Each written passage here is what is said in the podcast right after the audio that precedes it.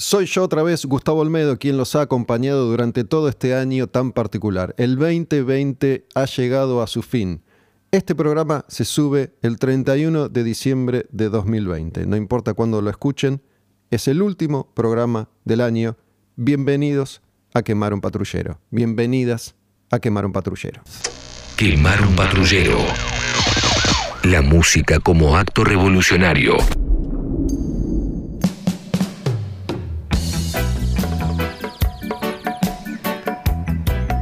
Y por este lado vamos a ir hoy. Fue una decisión que tomé. Reggae.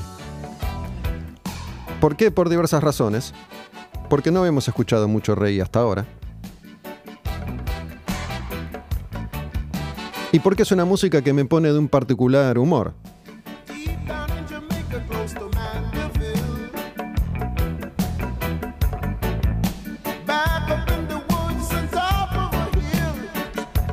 Y esta es una canción muy especial.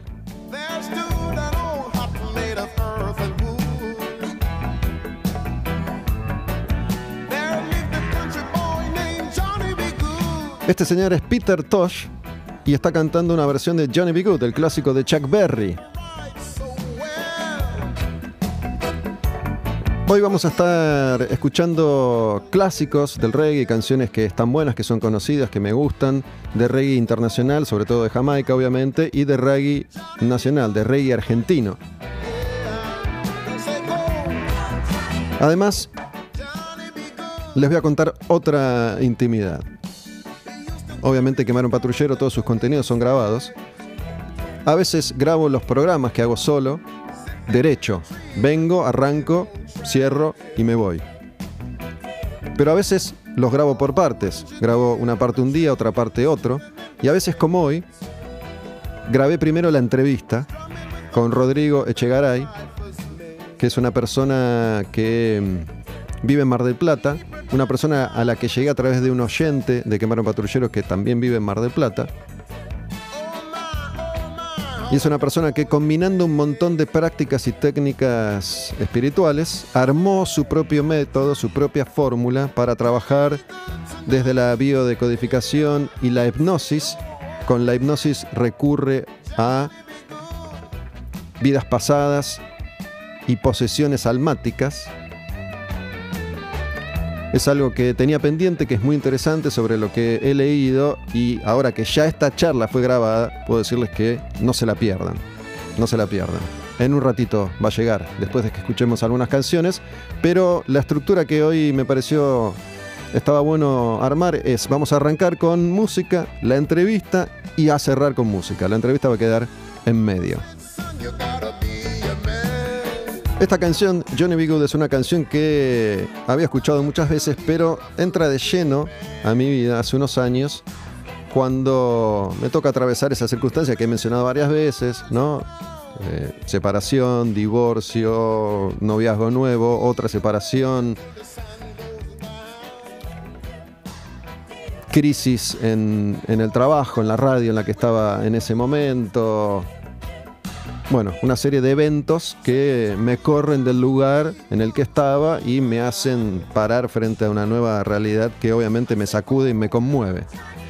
Como ya he contado, lo repito, yo que había escuchado rock, heavy metal toda la vida, siento una especie de aversión hacia esa música y me provoca malestar. Entonces, no quiero dejar de escuchar música, pero tengo que buscar música distinta, no desconocida porque siempre me gustó toda la música, pero meterme de lleno y refugiarme en otros estilos que no fueran ni rock ni heavy metal porque no me hacían bien en ese momento. Y me tomó un tiempo largo y considerable amigarme con eso que era parte de mi vida. Como mi vida se había roto, me aleja del rock y la música. La que viene ahora y sigue es otra versión hermosa de un clásico de los Clash, Guns of Brixton,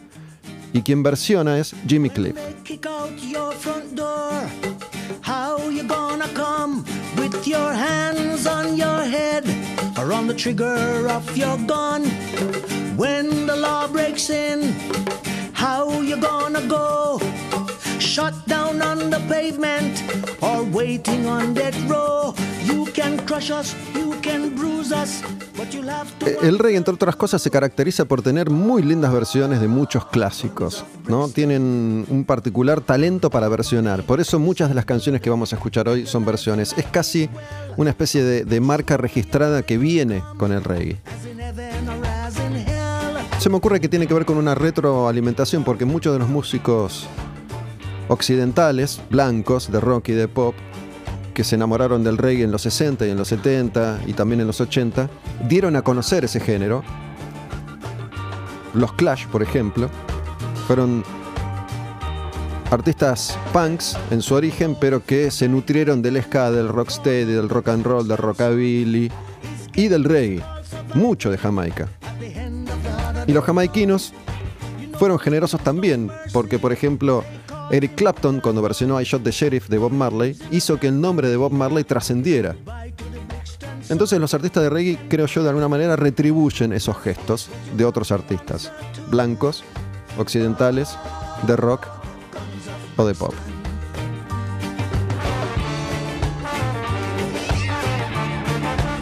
Y es un poco el camino que vamos a estar recorriendo hoy. Y mm, a veces yo separo las canciones, vengo y hablo.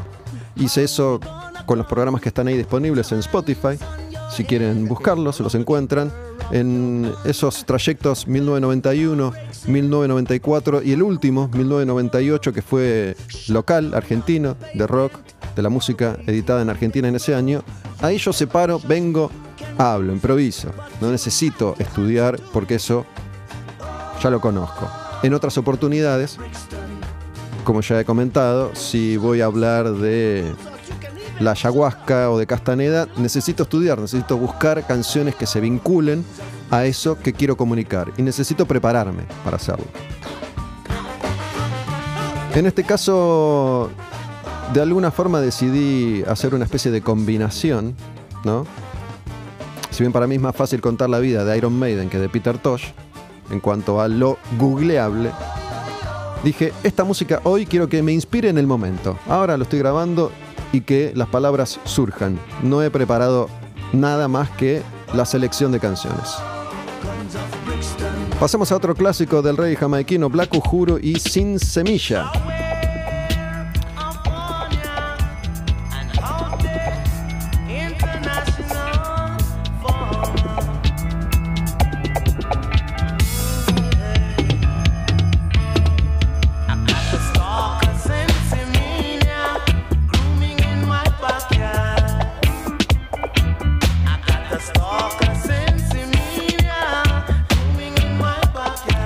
Como hay música para abrir o armonizar los chakras o para practicar meditación o yoga que vibra en una frecuencia en particular, seguramente el reggae vibra en una frecuencia también particular.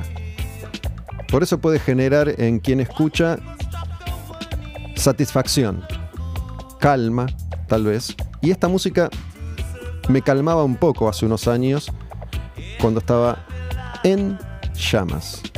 Johnny B. Good, la canción con la que arrancamos, es casi una especie de muletilla desde entonces. Y por eso quise cerrar este año, no importa cuándo escuchen este programa, es el último del año, quise cerrar con esta música que en este año tan jodido, para todos a nivel planetario y para algunos más, para otros menos, pero para todos, volví un poco a esa circunstancia, después de una serie de incidentes que también he compartido, ¿no? Tuve muchos meses sin ver a mis hijas, se murió mi mamá, la radio en la que trabajaba levantó la programación y la relación de pareja que tenía se terminó, entonces volví un poco a sentirme como hace unos años, aunque con un poco más de experiencia, por suerte. Y Quemar un patrullero ha sido una válvula, una vía de escape y de expresión para poder manifestar todo eso que, me ha sucedido y que he vivido también y que he experimentado y que todos hemos hecho de alguna manera. Con la música siempre ahí como faro. Entonces, estas últimas semanas volví al reggae.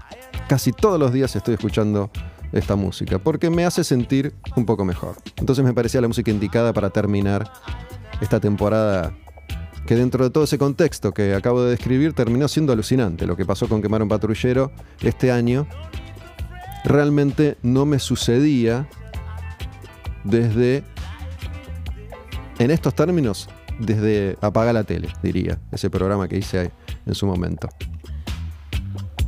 Hoy la gente me habla de ese programa, me habla mucho de Tiempos Violentos, que fue el primer programa que hice, un programa de heavy metal, ante el paso del tiempo y esta mirada que para muchos se hace nostálgica, porque es una... Este, este año he llegado a, a algunas conclusiones muy interesantes, ¿no? Porque están aquellos que, me escuchaban a mí en aquel entonces y que tienen edad suficiente como para haber vivido la música que a veces cuento, ¿no? Los 80, los 70 o los 90.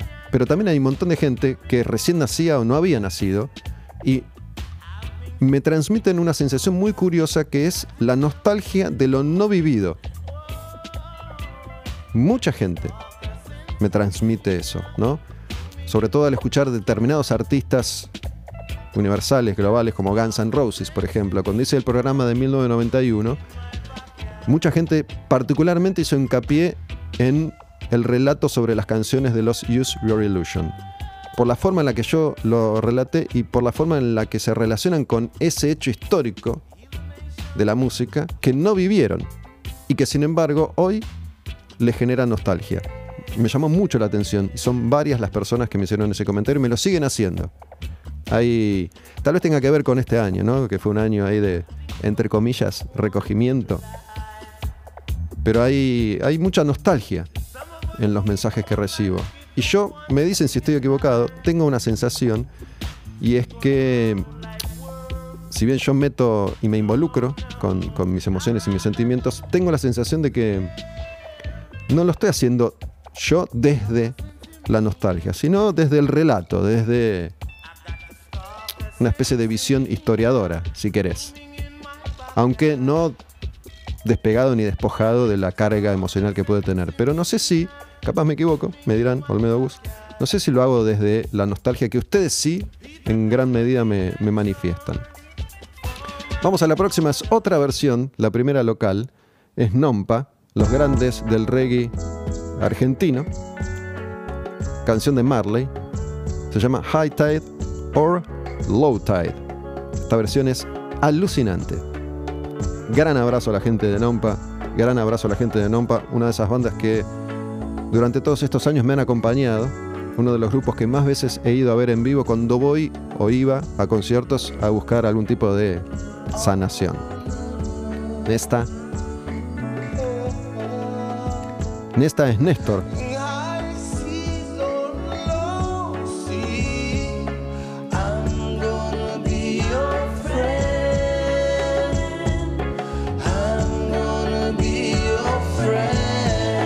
Néstor es el cantante de Nompa.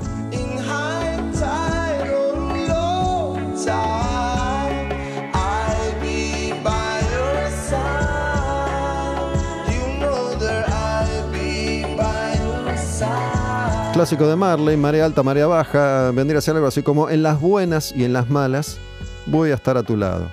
Este fue un año que nos sometió a esa prueba, me parece, ¿no? Más allá de lo que cada uno, cada una viva experimente y genere hacia uno y hacia el otro, fue un año que puso a prueba a las personas, las relaciones. En las buenas y en las malas. Se quedaron, se fueron, te bancaron, no lo hicieron, te apoyaron, se fueron. ¿Y qué hiciste vos? Desde ese lugar. Porque a veces es un lugar común esto de en las buenas y en las malas. Uno no tiene que quedarse ahí donde es infeliz, porque no tiene sentido. Pero bueno, tampoco tiene que, me parece, borrarse sin hacerse cargo.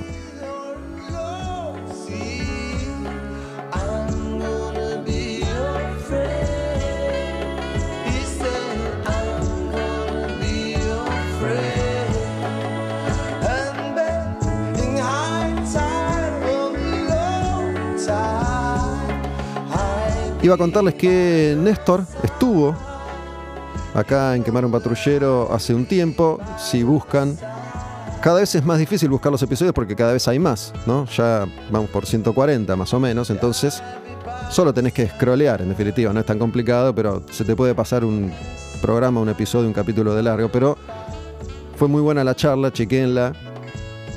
Ahora que Nompa ha vuelto a la actividad, sacaron un par de simples, volvieron a tocar en vivo.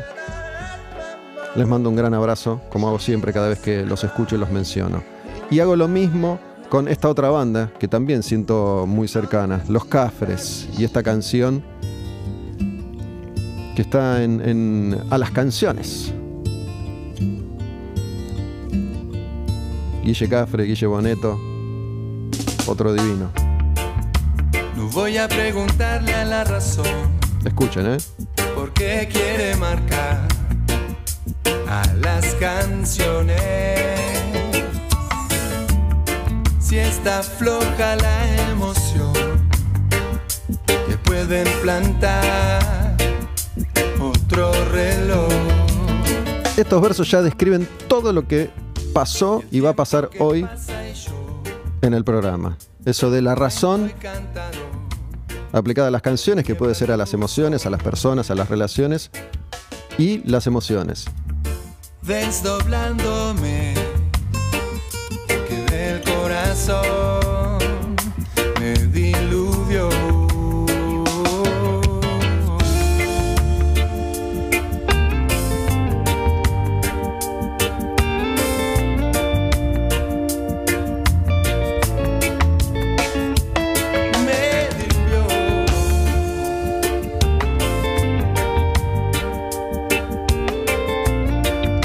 Muchas veces cuento cuáles han sido mis experiencias y sé que muchos lo disfrutan. Y de nuevo, creo que no lo hago desde la nostalgia. Esto que voy a decir lo hago desde los sentimientos y desde el agradecimiento también. Porque tengo y he tenido la chance de entablar algún tipo de relación más o menos cercana con muchos músicos en todos estos años. Que, que, accedan muchas veces a charlar conmigo cuando no, no quieren charlar con nadie pasó con el programa anterior, con Miguel Sosa, ex Abril. En ese programa charlamos, está muy, muy linda esa charla también, vayan ahí si no lo escucharon todavía. Y a raíz de esa charla, él en su blog escribió algo que me emocionó mucho ese mismo día porque se había sentido cómodo conversando conmigo Busquen Miguel Adolfo Sosa blog y van a encontrar ese texto. ¿no? Y, él transcribe una serie de conceptos que, se mencionaron en la charla y que le quedaron ahí flotando a partir de esa, de esa conversación. ¿no? Y él ahí cuenta que no, no quería ni tenía intenciones ni estaba dando entrevistas, pero como se lo pedí yo, accedió. Y eso me pasa muy seguido, así que les agradezco a todos los músicos que confían en mí, porque saben también qué es lo que van a encontrar desde este lado y desde este lugar. ¿no? Y Néstor me responde siempre cada vez que lo llamo. Lo mismo Guille Boneto de los Cafres. Cada vez que los veo y me los encuentro, compartiendo shows de sus bandas o de otros artistas.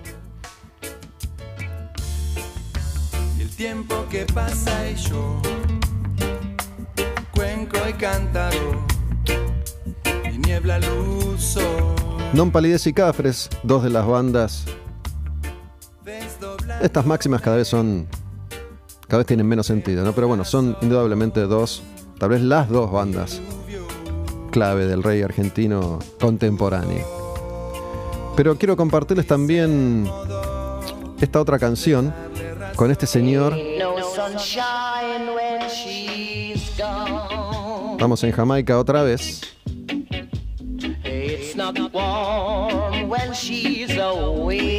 Horace Andy.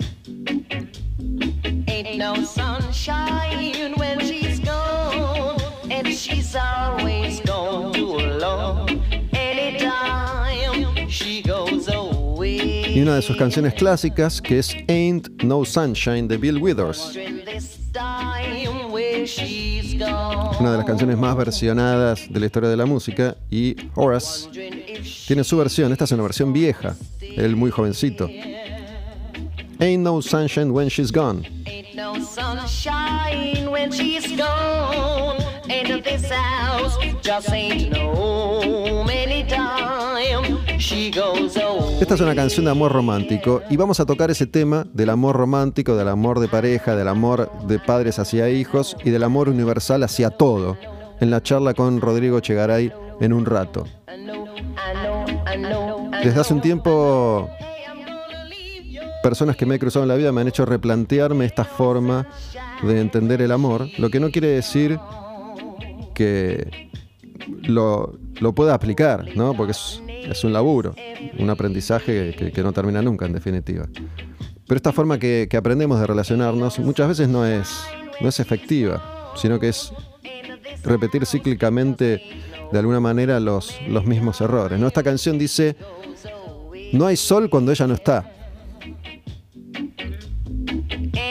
Entonces uno está depositando el sol, su sol, en el otro. Idealmente, lo que estas personas que se acercaron a mí han intentado enseñarme es que uno tiene que brillar solo. Y no depender del otro para sentir que el sol brilla. Si no estás depositando ahí algo que no está en vos. Y a la larga eso se manifiesta y esa relación, esas relaciones se rompen o están rotas y nos hacemos los boludos. Pasamos a otro clásico de Pink Floyd, en este caso, Wish You Were Here, en la versión de Alpha Blondie.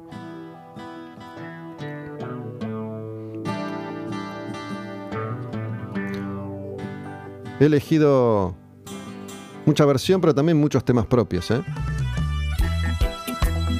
Lo que pasa es que la tienen atadísima.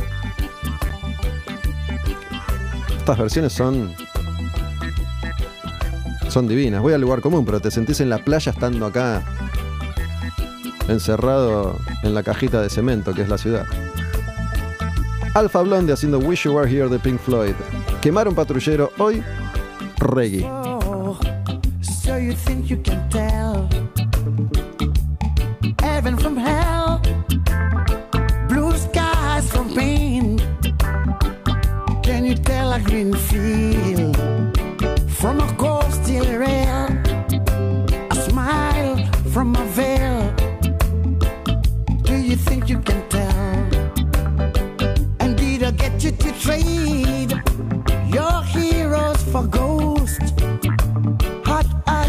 for trees, hot air for a cold breeze, cold comfort for change. And did you exchange a walk on a part in the war for a lead role in a cage?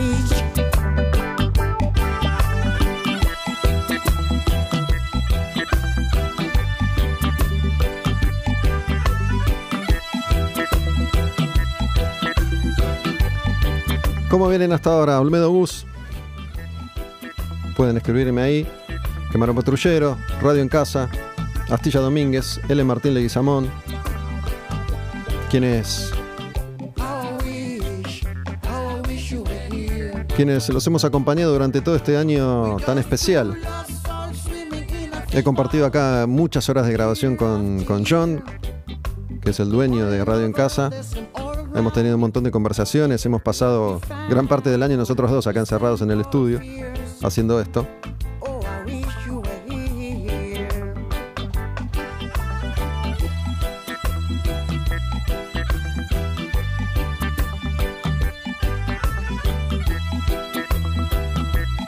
Otras personas también me escriben diciéndome que han empezado a desestructurarse musicalmente, ¿no? a, a quitarse las capas de prejuicio y de conservadurismo que tenemos, porque si escuchas metal, todavía hay gente que siente y que piensa así. Si escuchas metal no puedes escuchar reggae, si escuchas reggae no puedes escuchar rap.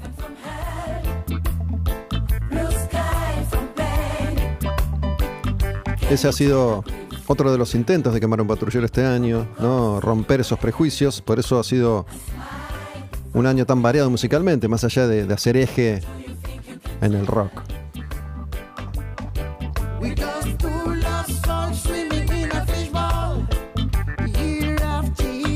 Wish You Were Here, Alpha Blondie. Este es un clásico de otros grandes del reggae jamaiquino, Steel Pulse. Se llama Ku Klux Klan.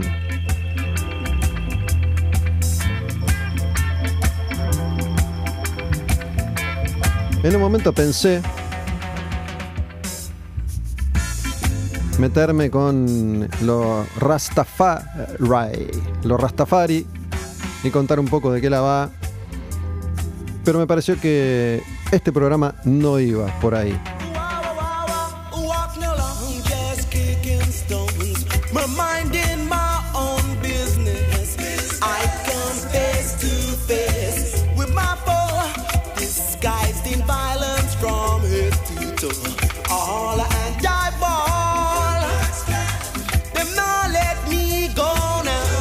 Pero bueno, puedo hacer esta introducción como para que sirva de puerta de entrada a un mundo que tal vez no conozcan.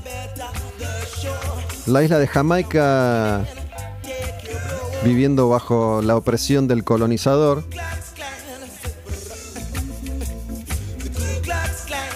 habiéndose formado como casi todas las comunidades negras, o todas, mejor dicho, las comunidades negras que no son de África,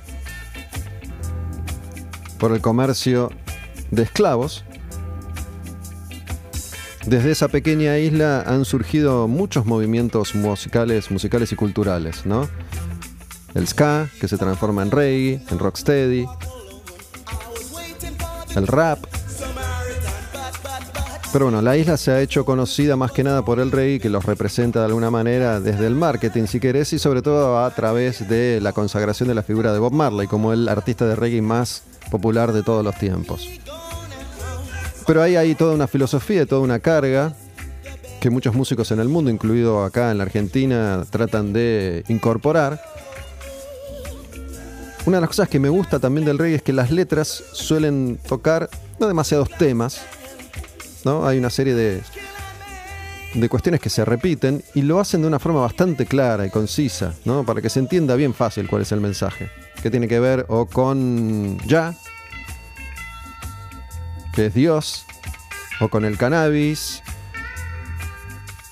como planta natural, ancestral y sagrada, o con la vida, o con la opresión, o con el amor, o con la fortaleza, ¿no? Muchos de los artistas de reggae proponen esto de si estás mal no te calentés, ya vas a estar mejor, adelante, vos podés.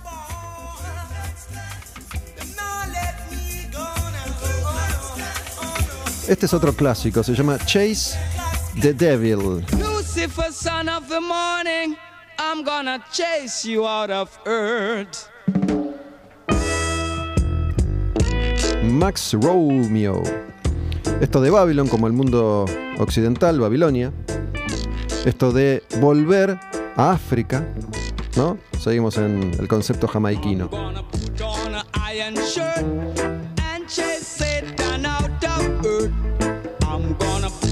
An iron shirt and chase the devil out of earth.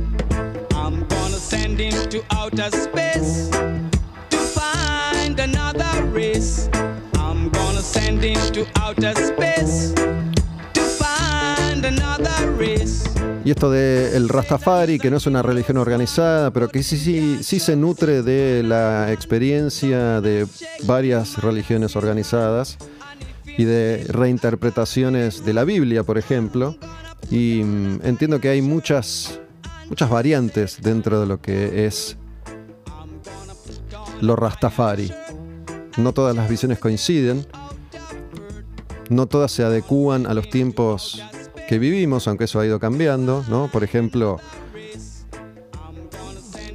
casi siempre la coincidencia de que el hombre tiene más derechos que la mujer, el papel de la mujer siempre es secundario y sometido a los impulsos y designios del hombre, el hombre Rastafari, no siempre, pero a veces puede hacer lo que quiera, la mujer no, muchas veces la mujer no puede estar presente, muchas veces eh, la mujer no puede estar presente ni tocarlos ni cocinarles cuando están menstruando porque eh, toman la menstruación de la mujer como algo impuro que contamina. Pero bueno, hay montones de aspectos que hacen al todo Rastafari y no siempre coinciden, ¿no? Pero no me quería meter demasiado en eso en la clase didáctica. Quería más ir surfando las canciones.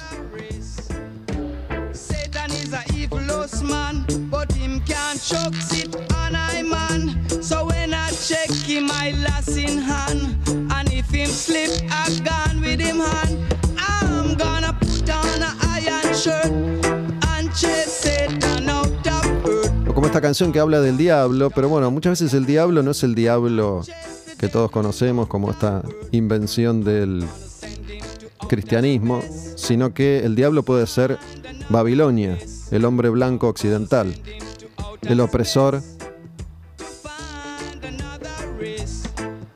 generalmente de origen europeo.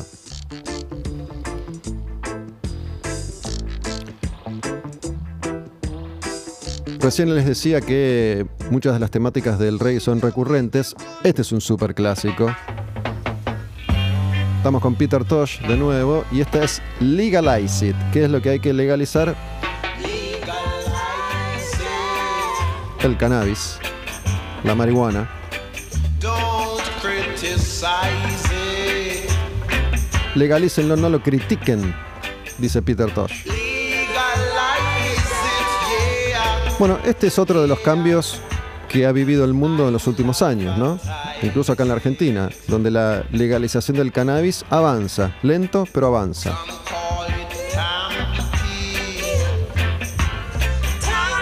Donde intenta o se intenta volver al concepto original de una planta sagrada, curativa, sanadora, que tiene múltiples usos y que una vez más el sistema, el hombre blanco, el opresor, ha tratado de ocultar, penalizar y en gran medida impulsados por el cristianismo, que ha impuesto por la fuerza su fe, ocultando todo aquello que pueda amenazar la llegada de un mensaje dominante. Pero bueno, el mundo ha ido abriéndose en muchos aspectos. Este es uno más. Legalize It, Peter Tosh, quemar un patrullero.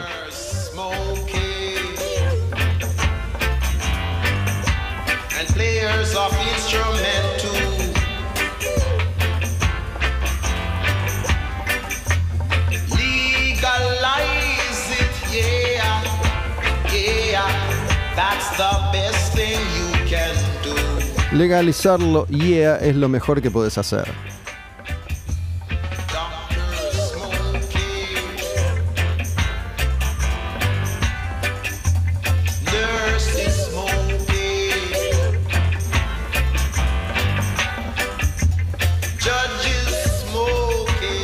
Esta canción que viene ahora se llama Having a Party. Having a Party es de Lee Scratch Perry, The Upsetter, uno de los grandes capos de Jamaica. Uno de los grandes creadores, inventores, impulsores. Hello, hello, hello. Hola, Lee. This is a skeleton from outer space having a party. Ain't gonna last all night. Esta canción es hermosa. Hello, Hola. this is the skeleton, Marcus Garvey from outer space Bueno, Marcus Garvey, una de las grandes figuras políticas sociales de Jamaica, uno de los que intentó promover el regreso de todos los negros al África. Volver a la fuente, volver a la raíz. Uno de los seres que intentaron releer el modo en el que se ha tomado a esa comunidad, diciendo que el blanco lo que ha hecho no es más que ocultar, tergiversar la historia, en muchos casos diciendo que el verdadero ser superior es el negro. Ahí de donde todo viene, donde todo comenzó, África.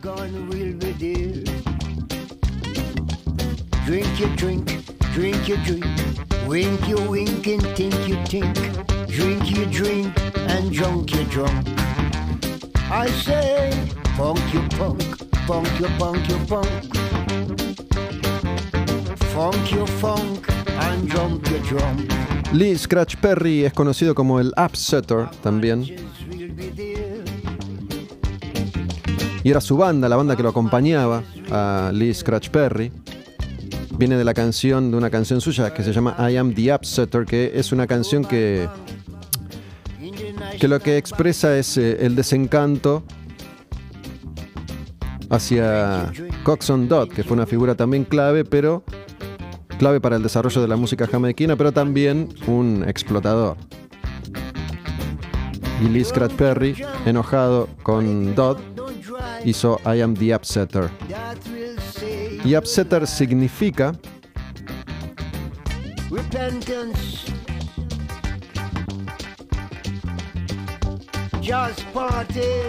algo así como a shotgun party, a popgun party. Estoy buscando la palabra más cercana que no, no me sale. Pero vendría a ser algo así como un revoltoso.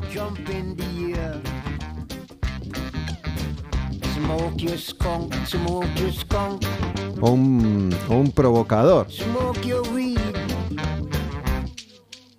smoke your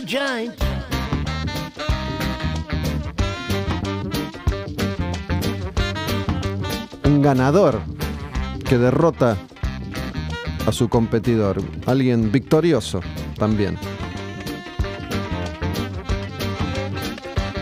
Having a Party se llama esta canción. Lee Scratch Perry. Hace unos años lo vi en vivo en Niceto, también vi en vivo a Horace Andy, quien escuchábamos hace un rato con Ain't No Sunshine, y, y le hice una nota a Horace Andy Que, que mencionó varias veces porque fue una, muy linda nota. El jamaiquino es, eh, es desconfiado. Es desconfiado porque desconfía del blanco y desconfía de todo aquel que aparentemente se acerca para querer sacarle algo.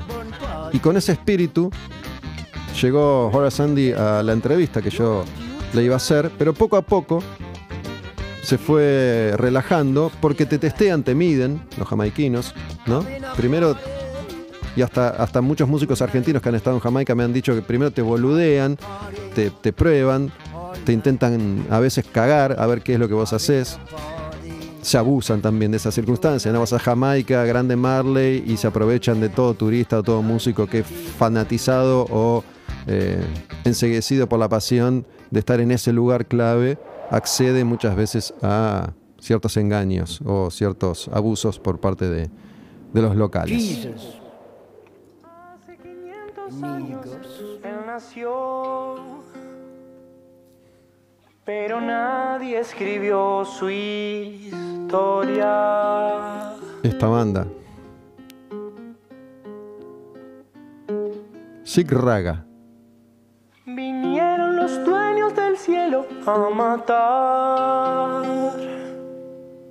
a su gente con crucifijos.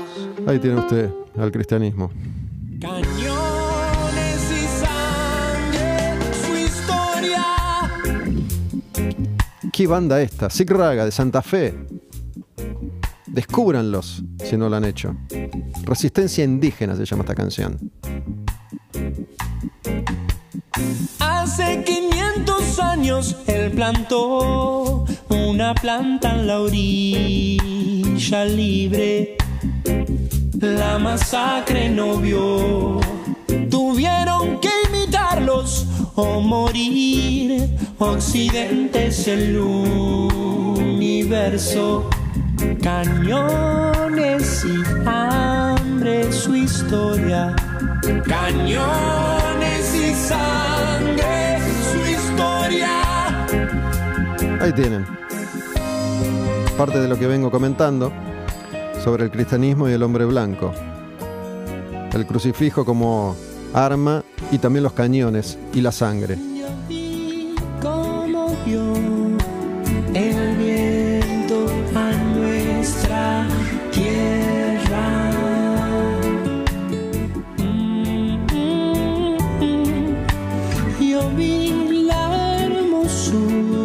Un ratito se viene una charla, me parece a mí, imperdible, ¿no? Para todos y todas quienes disfrutaron de los programas Muerte, Gurdjieff, Castaneda, Krishnakor, Ayahuasca.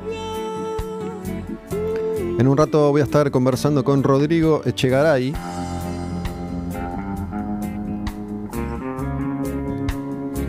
que es alguien que desde Mar del Plata, habiendo aprendido y adquirido una serie de conocimientos, Reiki, biodecodificación, hipnosis, ya lo va a contar él, le dio forma a su propio método de curación.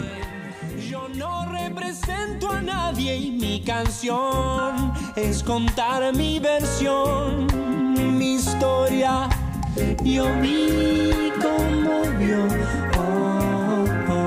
Resistencia Indígena de Sig Raga, una banda muy, muy, muy especial que empezó bien cerca del reggae y después fueron corriéndose y evolucionando, experimentando, pero una banda muy interesante. Sig Raga.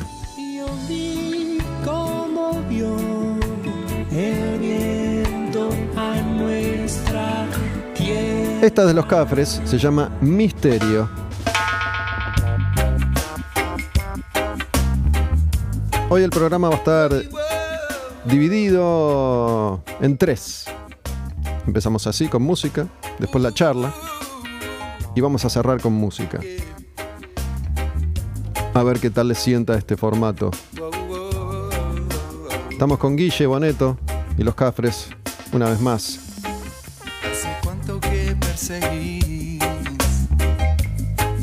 Esa teoría es inútil si no vivís en plena alegría que te nutra el devenir y toda su energía siempre nueva.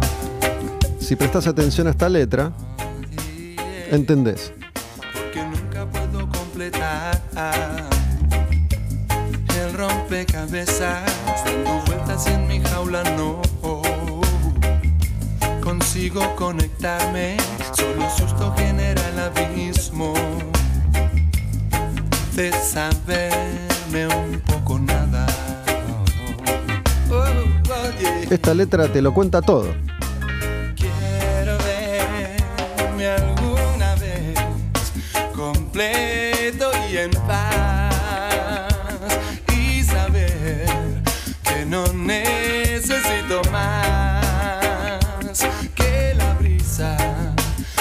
sonriendo a mi presencia. Si quieren adentrarse en el mundo en el que nos vamos a meter con Rodrigo Chegaray en un rato, pueden leer la letra de esta canción para darse una idea, como una, una muestra, un anticipo. Aprovecho su fragancia, voy perdido en mi tierra sin ver que trae la corriente de mi río. Los Cafres, misterio. Totalmente un burro soy. A tantas cosas me hace libre sentirlo hoy. La vida sí es hermosa, con sus truenos o suave brisa. Mientras elegía las canciones para hoy, para este programa, obviamente algunas fui y las busqué, otras las seleccioné y otras iban apareciendo. Y cuando algo llamaba mi atención, esa especie de detector de antena que tengo, se activa y dije, guardo. Y mira esta canción de Bayano que guardé, no sé si la habrás escuchado, yo no la había escuchado, no le había prestado atención. Se llama Lo que te queda. Bayano, aquel de Los Pericos, de su disco Celebremos. Me encantó esta canción. Es otra temática en la que cierto rey se mete, sobre todo Mariano, en Dread Marai. Esto de... hmm, Ayer me dijeron que de vez en cuando preguntas por mí. el desamor. También me dijeron, yo la vi llorando cuando hablan de ti. El desencuentro.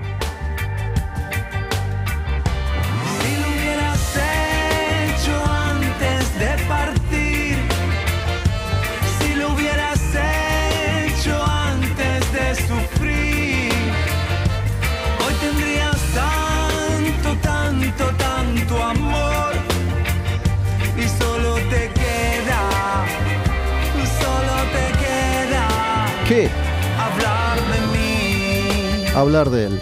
Te fuiste, te hubieras quedado, sufriste, sufrís, te jodiste, porque ya no hay nada. benitas cosas que me hablan de ti. Y yo me pregunto cuando alguien me dice que lloras por mí. Pará porque en estos días tuve, tuve conversaciones con personas que me, me han transmitido experiencias de esas, de estas, ¿no? Que todos, todos, desde una posición o la otra hemos experimentado, se me ocurre, ¿no? Cuando una pareja se rompe porque una de las dos personas se va y el otro pide no te vayas y el otro se va. Pero ese que se fue, cuando siente o se entera que el que se quedó ya empezó a tomar distancia y alejarse, siente que debe volver y tratar de recuperar eso como una especie de control medio enfermizo si querés, pero sucede. Y la otra persona ya no está dispuesta. Aquel que había dicho, aquella que había dicho, quédate, dice, no, no, ahora no vuelvas. Era antes.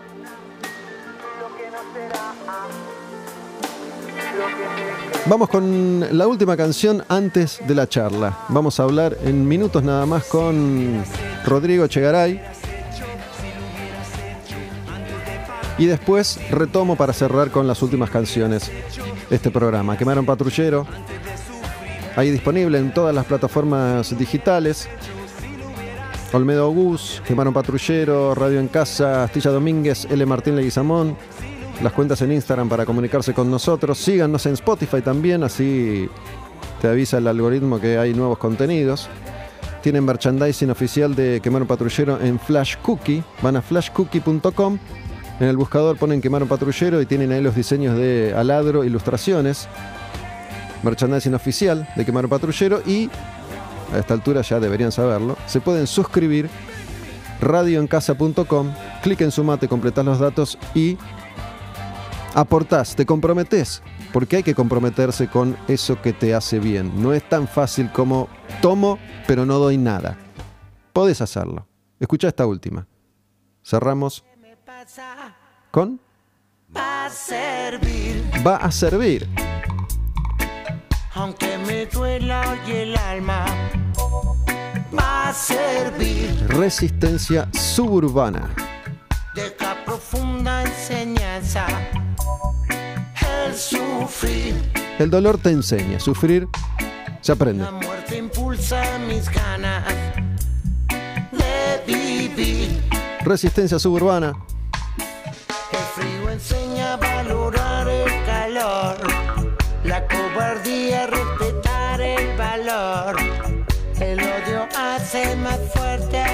Amor, el llanto ayuda a desahogar el dolor. Va a Todo esto que me pasa va a servir, va a servir quemar un patrullero reggae. aunque me duela y el alma va a servir. Deja profunda enseñanza el sufrir. La muerte impulsa mis ganas de vivir. Traición enseña a valorar la lealtad y la opresión a buscar la libertad. Y aunque es difícil ver en la oscuridad, la noche acaba y llega la claridad.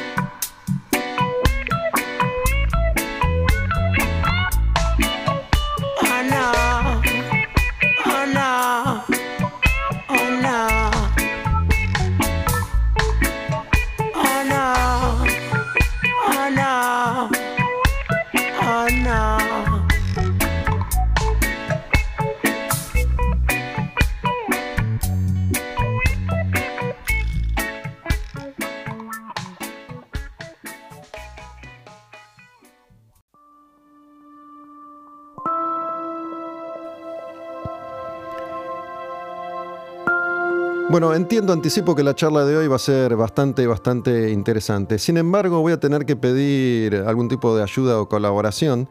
Voy a hablar con Rodrigo Echegaray y antes de intentar explicar quién es o qué hace, prefiero, prefiero que lo cuente él. ¿Qué haces, Rodrigo? ¿Cómo estás? Che, gracias por, por el llamado, por atender. ¿Qué tal, Gustavo? ¿Cómo estás? Bien, bueno, entiendo que, que manejas un montón de disciplinas, por eso me parecía más pertinente preguntarte a vos, cuando alguien te dice qué haces, ¿qué respuesta das? Es que, claro, bueno, es, una, en realidad lo que hago una terapia alternativa de, lo que hoy se llamaría alternativa, en la cual mezclo diferentes técnicas. Es la, la terapia en sí, eh, todo este conjunto de técnicas, las, las fui aprendiendo, por supuesto, pero esta mezcla de técnicas como que la, la hice yo, digamos.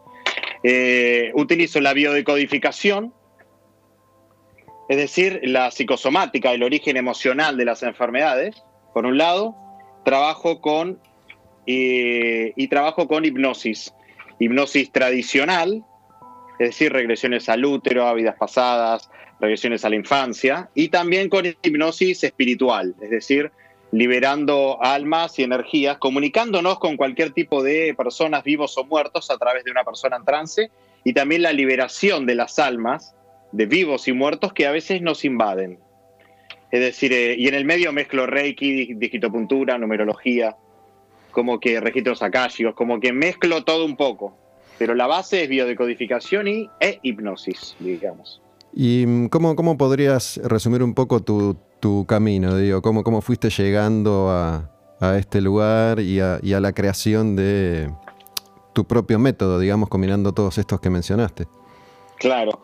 Y en realidad eh, yo empecé hace, eh, hace más o menos unos eh, 10 años un camino que estaba en otra profesión, me sentía mal, me sentía vacío, y empecé en este camino eh, estudiando solo, de autodidacta, este, durante varios años y hasta que empecé a hacer cursos, cursos, cursos, cursos, y empecé a trabajar y trabajar, y fue como un cambio de vida, ¿viste? De pasar de, de una profesión clásica, tradicional de abogado, a pasar a, a- y encima me iba bien, no era que me iba mal, sino que bueno, en un momento dije, bueno, yo esto no lo aguanto más, no, no, no soporto más todo este ambiente de, de mentiras, de plata y plata.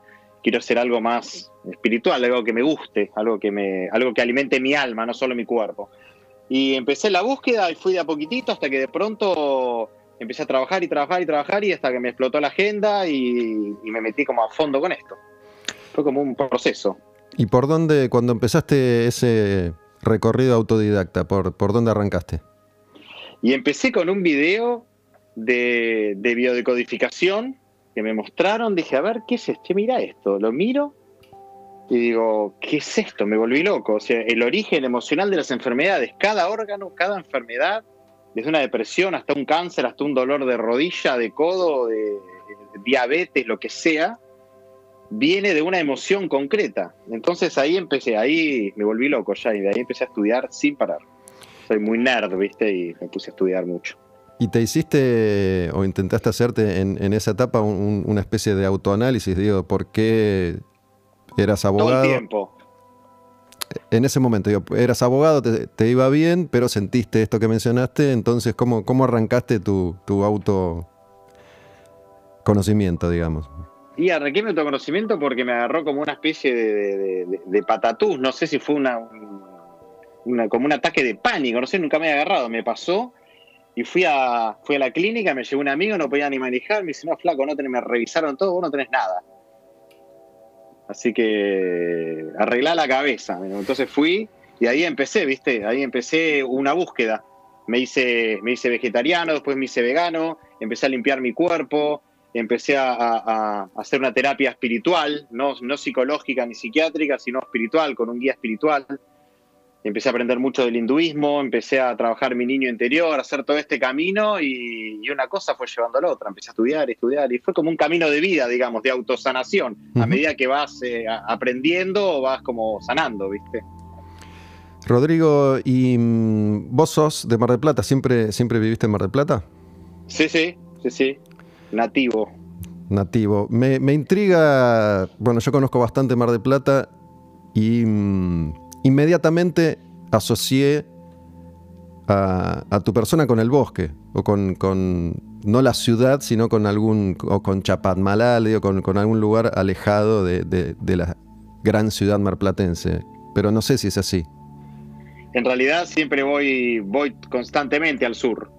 Eh, vivo acá en, cerca de Güemes, digamos, cerca de la Torre de Agua, pero todo el tiempo amigos por todos lados, este, yendo al sur a surfear y demás. Y siempre vivo por acá, pero, pero viajo constantemente al sur, me gusta. ¿Y tu laburo lo haces ahí en tu casa?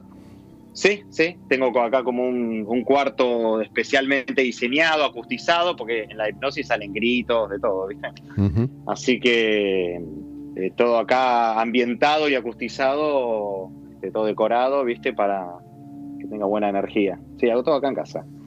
Sí, por ahí, como vi, vi tu cuenta en Instagram y vi algunos, algunos posteos, algunas fotos, supongo yo que deben ser de este, de este cuarto, imaginé algo más cercano al bosque, por eso te lo decía. Ah, claro, parece, sí, parece, pero no, no estoy. Lo que pasa es que es una casa medio rara, así que estoy acá en eh, cerca de la Torre de Agua. Ok, ok. Y mm, bueno, seguramente, como te, te anticipé antes de, de llamarte, vamos a ir viendo por dónde, por dónde fluye la charla, pero especialmente me, me llama la atención, me intriga el tema de, de la hipnosis. Em, ese, Sí. ese aprendizaje, ¿cómo, ¿cómo lo hiciste? ¿Cómo lo arrancaste? ¿Lo Y experimentaste? empecé primero, eh, primero hice un curso de hipnosis eh, tradicional, digamos, que con Armando Charosky, un genio ahí en Buenos Aires, que él, es psicólogo, psicólogo raro, ¿no? Muy especial, y ahí aprendí a hacer regresiones a vidas pasadas, regresiones a la niñez, eh, reparación de traumas de infancia, de fobias, eh, de, eh, empecé a manejar lo que es la hipnosis este, tradicional, digamos, ericksoniana.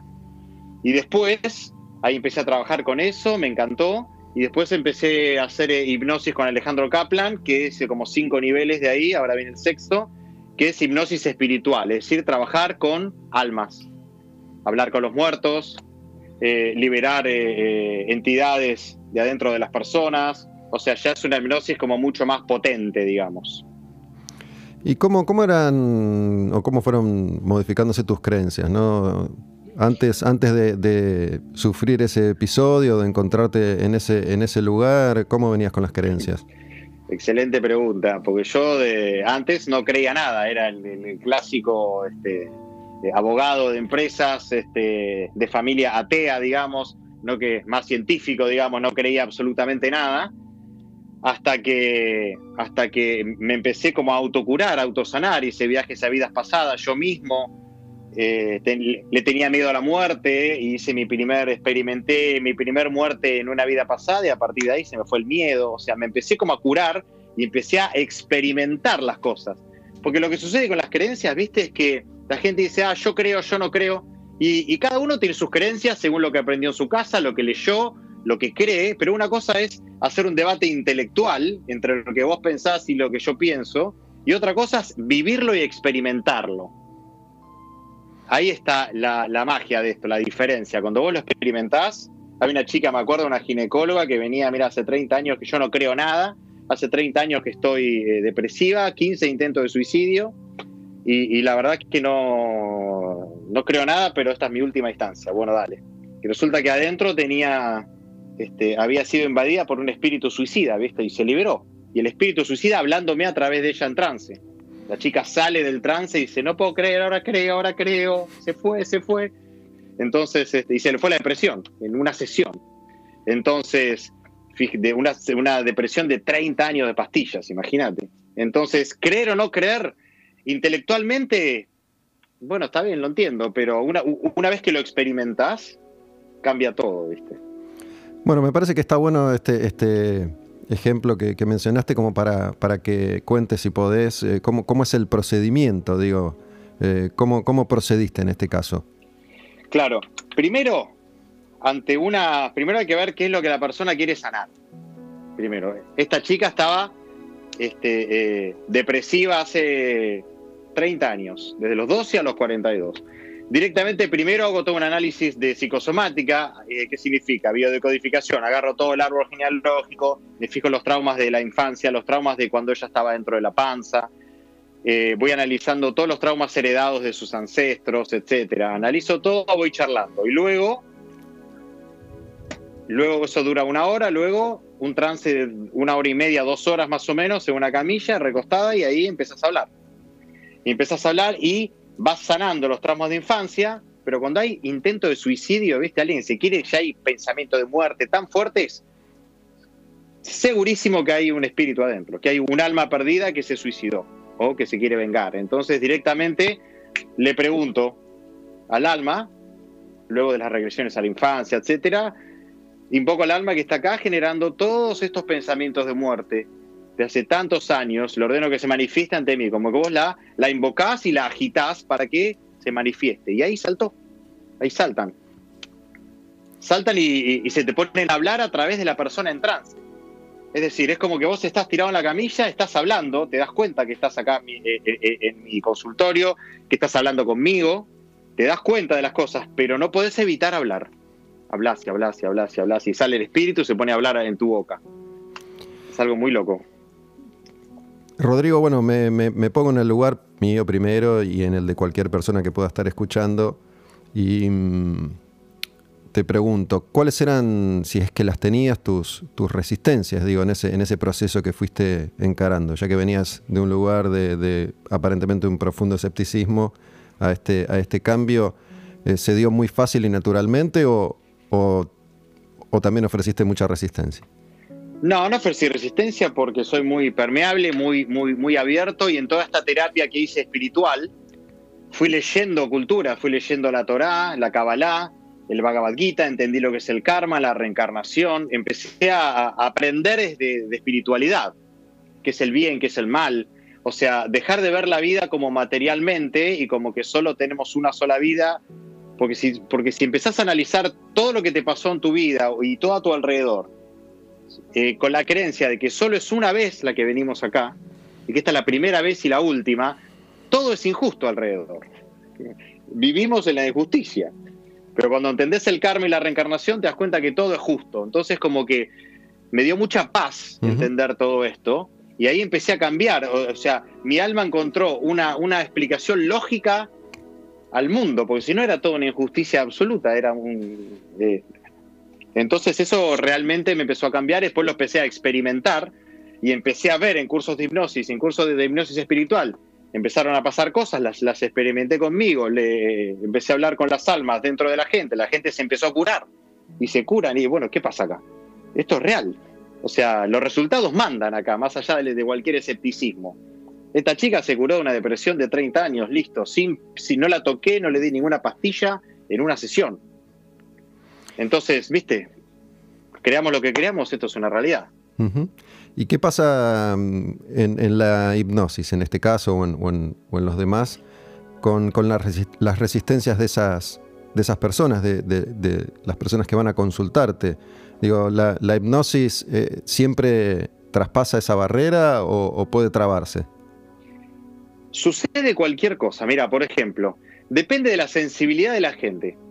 Ponele, una. Me pasó un matrimonio, te pongo un ejemplo muy, muy, muy característico. Me atendí una pareja que la mujer creía todo, absolutamente todo, y el marido no creía nada. Pero ella era muy, muy dura y tenía traumas muy fuertes de la infancia que no quería entrar. Entonces su resistencia era tan fuerte que le costaba. Entonces la trabajé más psicológicamente, en un trance muy, muy leve. Pero el marido, que no creía nada, era ultra sensible y se pegó un viaje tremendo y sanó y salieron almas que tenía pegadas, sanó, o sea, fue un trance profundísimo. Entonces, más allá de tus creencias, esta chica también, esta ginecóloga también tenía, no creía nada y entró en un trance profundo. No va más allá de las creencias, va con la sensibilidad de la persona. ¿Qué tan mental es? ¿Qué tan sensible es? Las personas mentales son más difíciles. Las personas mentales son más difíciles, sí, pero vos trabajás igual porque hay diferentes niveles de trance. Hay, hay trances leves, hay, tra- hay trances me- intermedios, hay trances profundos y dentro del, del- del mismo, de la misma sesión, de- del mismo procedimiento de trance, hay momentos del trance en que entras mucho más profundo, después subís un poco, después volvés a entrar. Cada persona eh, lo experimenta de maneras diferentes. Te pregunto incluso de nuevo, ¿no? Pensando en mí mismo, eh, entiendo que soy una persona muy mental, ¿no? Soy, soy uno, uno de esos y que, que suele ofrecer resistencia. eh, incluso, digo, obviamente, no sé si, si la descripción es a nivel subconsciente, inconsciente, porque teniendo la intención de, de ir hacia, un- hacia algún lugar, muchas veces no, no puedo. Eh, me pasó con, con ayahuasca, ponele, ¿no? Que la, la primera vez que fui a una ceremonia no, no me pasó nada.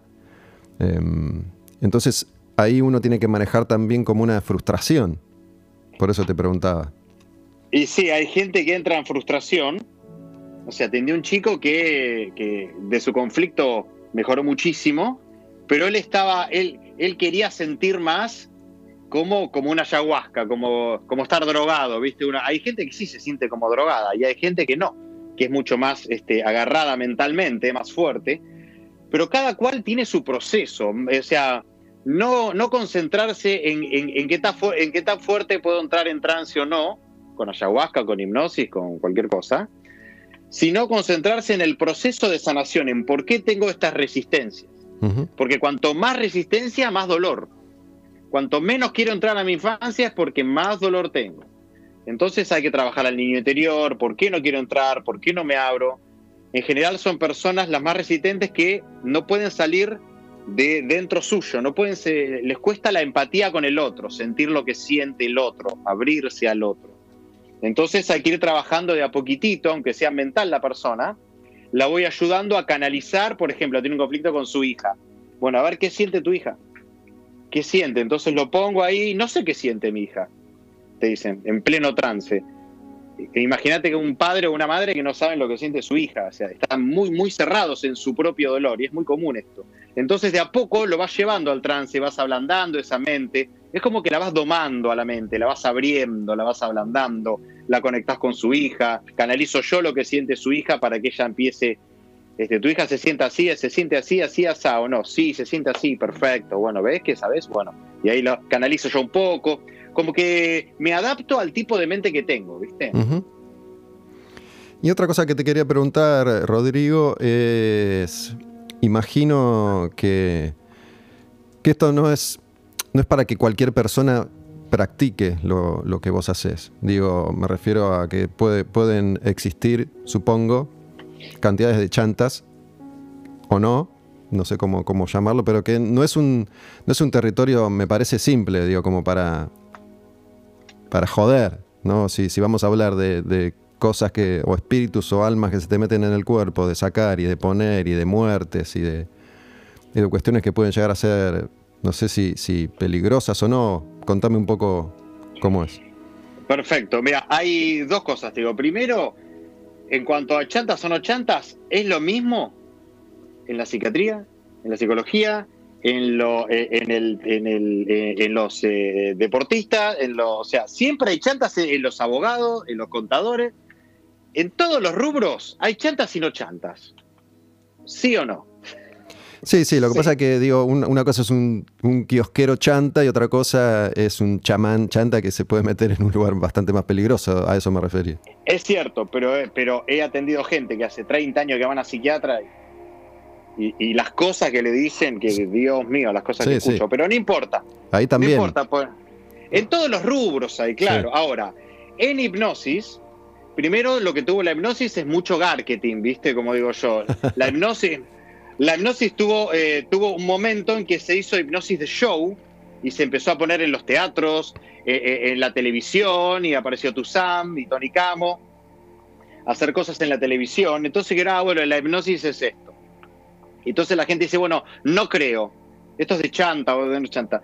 La hipnosis la usaba Freud, Lacan, Jung, los grandes de la psicología histórica la usaron. El psiquiatra Brian Weiss, famoso. O sea, la, la hipnosis se usa desde hace, desde que existe el ser humano, los- desde los primeros chamanes. Es, es decir, es la hipnosis es solamente, vamos a aclarar esto, para la gente que dice, ay, no creo en la hipnosis. No creer en la hipnosis es como no creer en un destornillador. ¿Cómo decir? Sí, porque la hipnosis es solamente una herramienta. Meter a alguien en trance es muy fácil. Es decir, aprendí yo el primer día, el primer curso, la primera mañana, pum, a la tarde ya estaba así, metiendo a alguien en trance. O sea, es una técnica de relajación de la mente. La hace cualquiera. El problema no es hacer hipnosis, es qué haces una vez que lo tenés ahí en trance a la persona. Claro. La magia está en qué haces. Meter en trance es algo asombrosamente fácil. No sé, imagino a alguien que, que flashea relojito, ¿no? Mira el reloj, ¿cómo, cómo el, el momento o la manera de, de lograr el trance de las personas? Depende Hay de... muchísimas técnicas, hay mil técnicas. Como hay muchas técnicas de, de- de- de pegar un revés, de programar algo, de escribir un libro, de cantar. O sea, es, es un arte. Y vos diseñás tu propia técnica. Es decir, las técnicas viejas, las ericksonianas, eh, que es la, que, la, la más famosas, digamos, son muy largas y muy pesadas, ¿viste? Estás 40, 40 minutos para meter a alguien en trance. Yo más o menos estoy 5 minutos es mucho más rápido. Después hay otras técnicas que son más radicales, que le agarras a la persona, ¡paf! Y la metes en trance, de golpe. Le haces un toque de cabeza, le bajás la cabeza. Hay un par de técnicas que son más radicales, que son instantáneas. Yo utilizo una intermedia, unos 5 minutos. Usé la ericksoniana, pero estás 30, 40 minutos para meter a alguien en trance. La verdad que no puedo perder 40 minutos de sesión en, para relajar a una persona. La relajás directo. Es solamente una relajación y poner la mente en, otra, en otro estado de frecuencia, como cuando estás medio dormido, medio despierto, como cuando estás en ese estado este, te- eh, eh, entre siesta en una hamaca paraguaya en, la playa, ¿viste? Bueno, eh, ese estado que estás medio entre dormido, entre despierto, ni dormido ni despierto, ese es el estado que se busca, buscar esas ondas eh, cerebrales. El tema es qué haces con eso. Las técnicas de meter en trance, hay muchas, cada cual tiene la suya. Y son fáciles, es una forma de hablar, no existe el tema del relojito, eso es algo de, los shows, pero en realidad lo que, lo que hace meter en trance a una persona es la forma de hablar. O sea, bajas un tono y ahora se relaja todo tu cuerpo. Empezás a hablar más lento. Entonces la mente queda atrapada cuando hablas lento, porque la mente quiere rápido. Dale, dale, más que. Y sí, termina la frase. Entonces la mente queda, empieza a relajarse, bajas el tono de voz, hablas más lento. Y la empezás a llevar, le vas relajando le- y, y le vas, y le vas metiendo sugestiones de relajación de cada parte del cuerpo, que se vuelve pesado todo su cuerpo. Y ahí le vas dando órdenes. Funciona con órdenes. No, a ver, fíjate si relajas tus pies. No, no. Se relajan tus pies. O sea, le das una orden a la mente. Entonces la mente va y chequea, uy, sí, se relajaron los pies. Qué loco. Ok. Entonces, funciona con órdenes. Eh, y con determinada forma de hablar. Y nada más. Y después hay una técnica, así, los pies de abajo para arriba, un orden, forma de contar. Pero son técnicas nada más. Eso es lo de menos y es muy efectivo. El tema es que una vez que tenés a alguien en trance, llegás a lugares donde no llegás de ninguna forma. Yo atiendo gente que hacía hace 30 años de terapia y en la primera sesión sale en trance cuál es el, el- trauma que tenía que no se acordaba.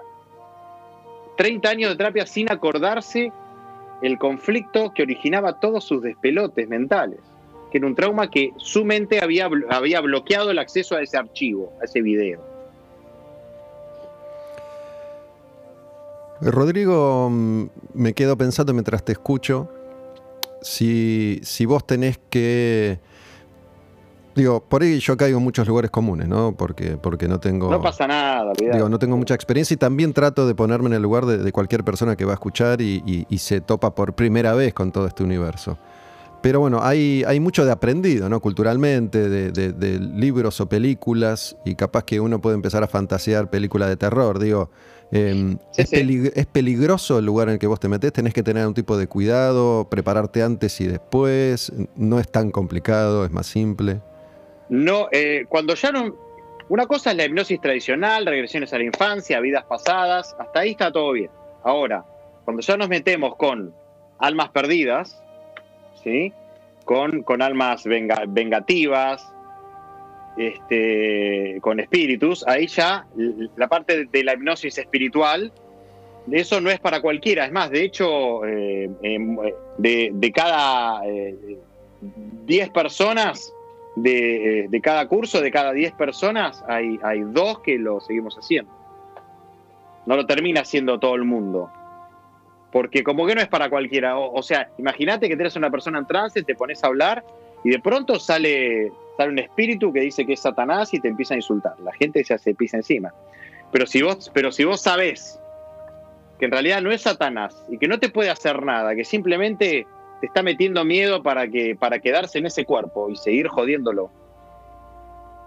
Vos tranquilo, te pones a negociar. Son almas en pena que te, pues, se- se- algunas te empiezan a mentir, te, te empiezan a amenazar, porque se ven amenazados ellos, que llegó el momento de su partida, que ese cuerpo ya no lo van a poder ocupar más. Entonces el trabajo es domarlos, explicarles que este no es tu cuerpo, que acá te estás perdiendo tu próxima vida, que acá lo único que haces es, vos sos esclavo de esta persona a la cual estás eh, domando, a la cual estás invadiendo, al final sos un- por, tu rabia estás siendo esclavo de, tu, de la persona invadida.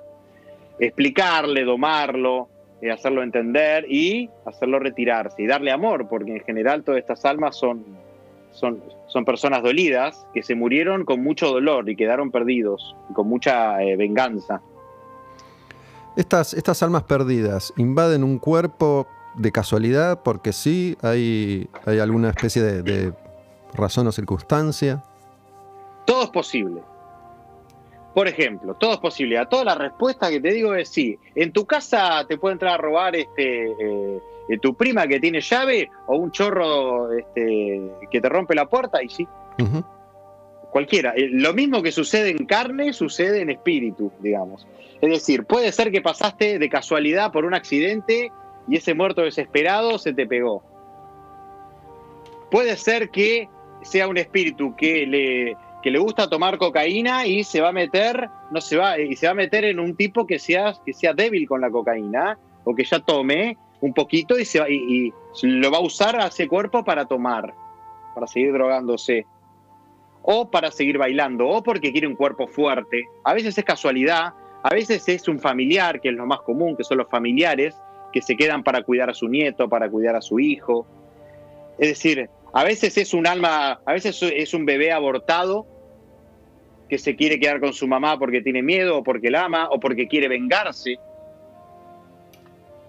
O sea, cualquier cosa te puedes encontrar, es ilimitado lo que puede suceder. Y con esas almas que vos eh, sacás de, de- un cuerpo determinado, ¿qué, qué pasa? ¿Van, van a otro? Claro, eh, en en general lo que hay que hacer es no solo sacarlas, porque si vos solamente la sacás al alma y no le explicás nada, no la educás, no la, eh, no la formás, no la tranquilizás, no, no haces que no lográs la paz de esa alma y solamente la echás, al otro día o se vuelve a meter en el mismo cuerpo o se mete en el del vecino.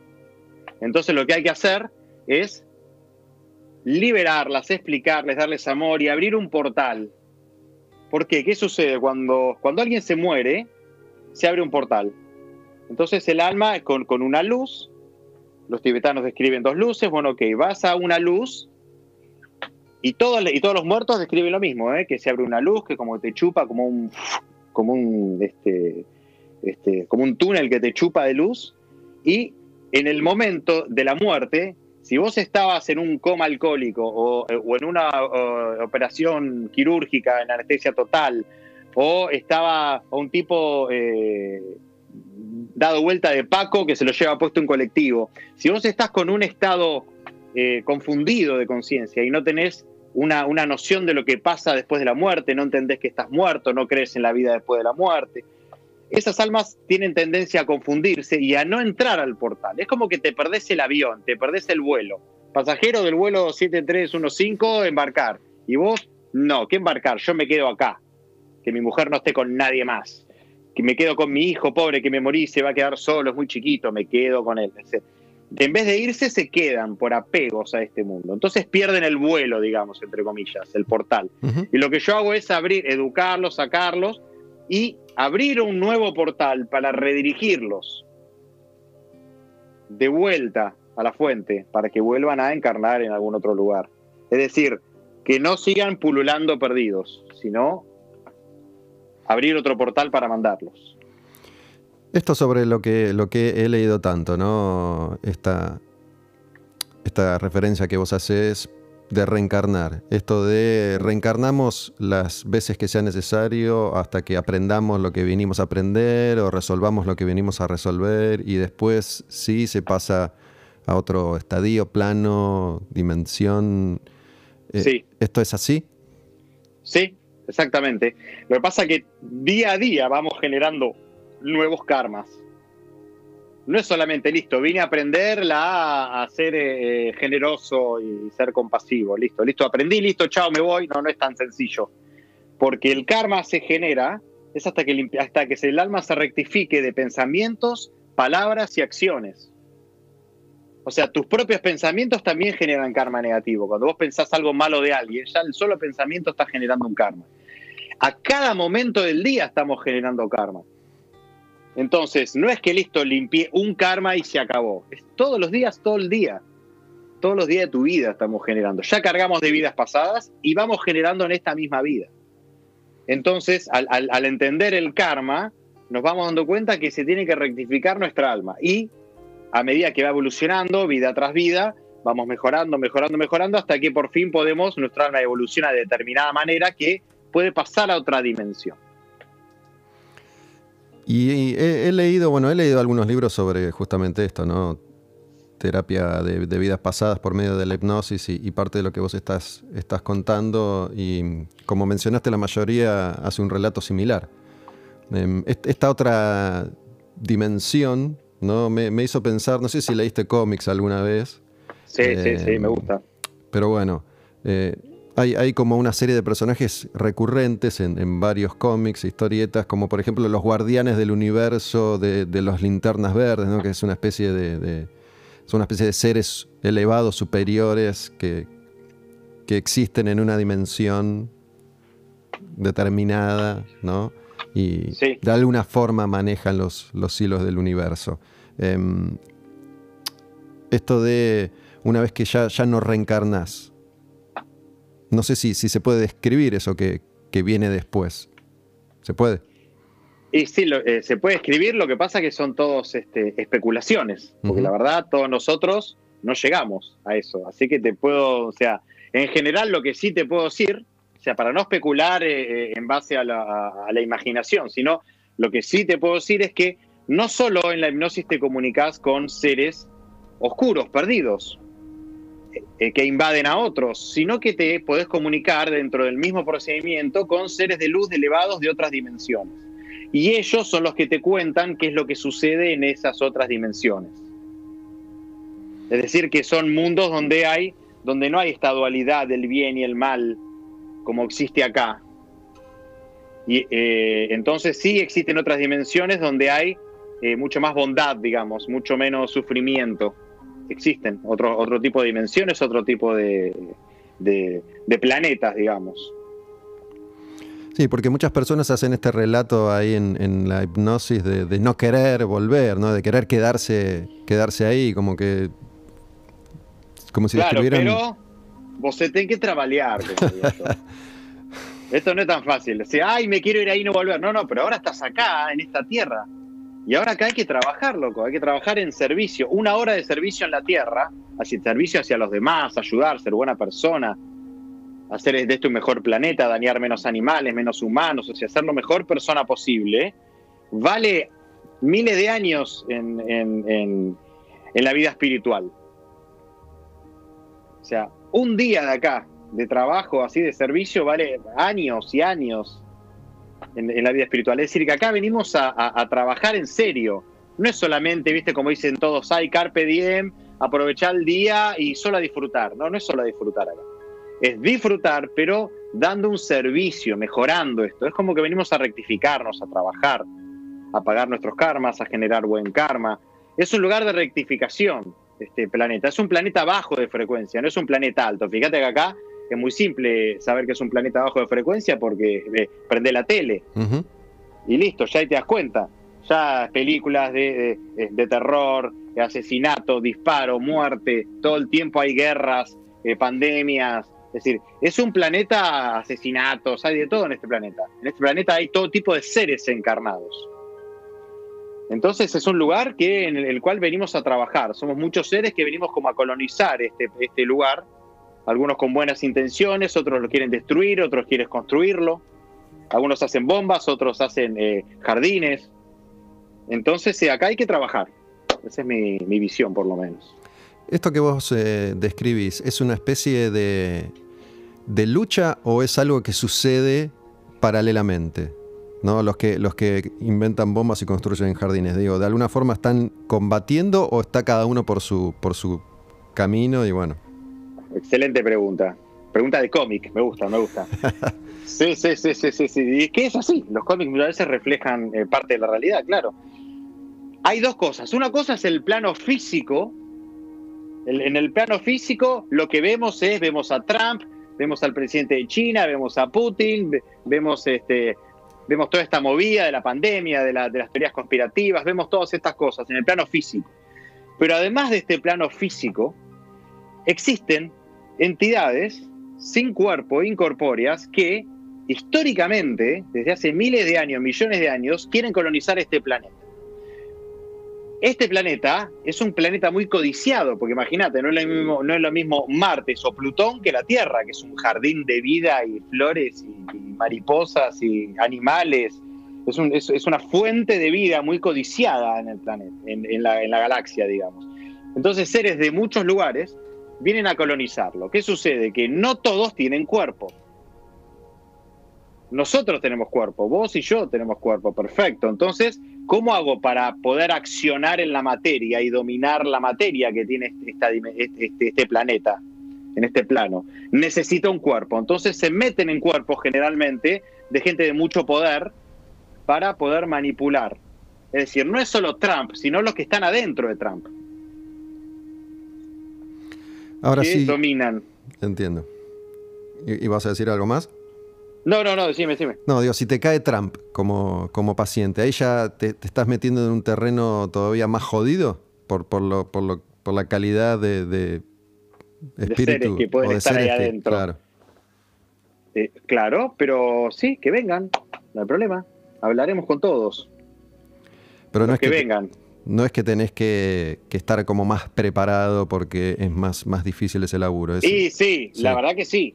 No es lo mismo atenderse los seres que hay ahí adentro y la dominación que tienen de él, por supuesto, porque él sea, es un tipo, él ya es ambicioso y quiero todo, quiero todo, bueno, perfecto. Y esos seres se alimentan de eso y se retroalimentan.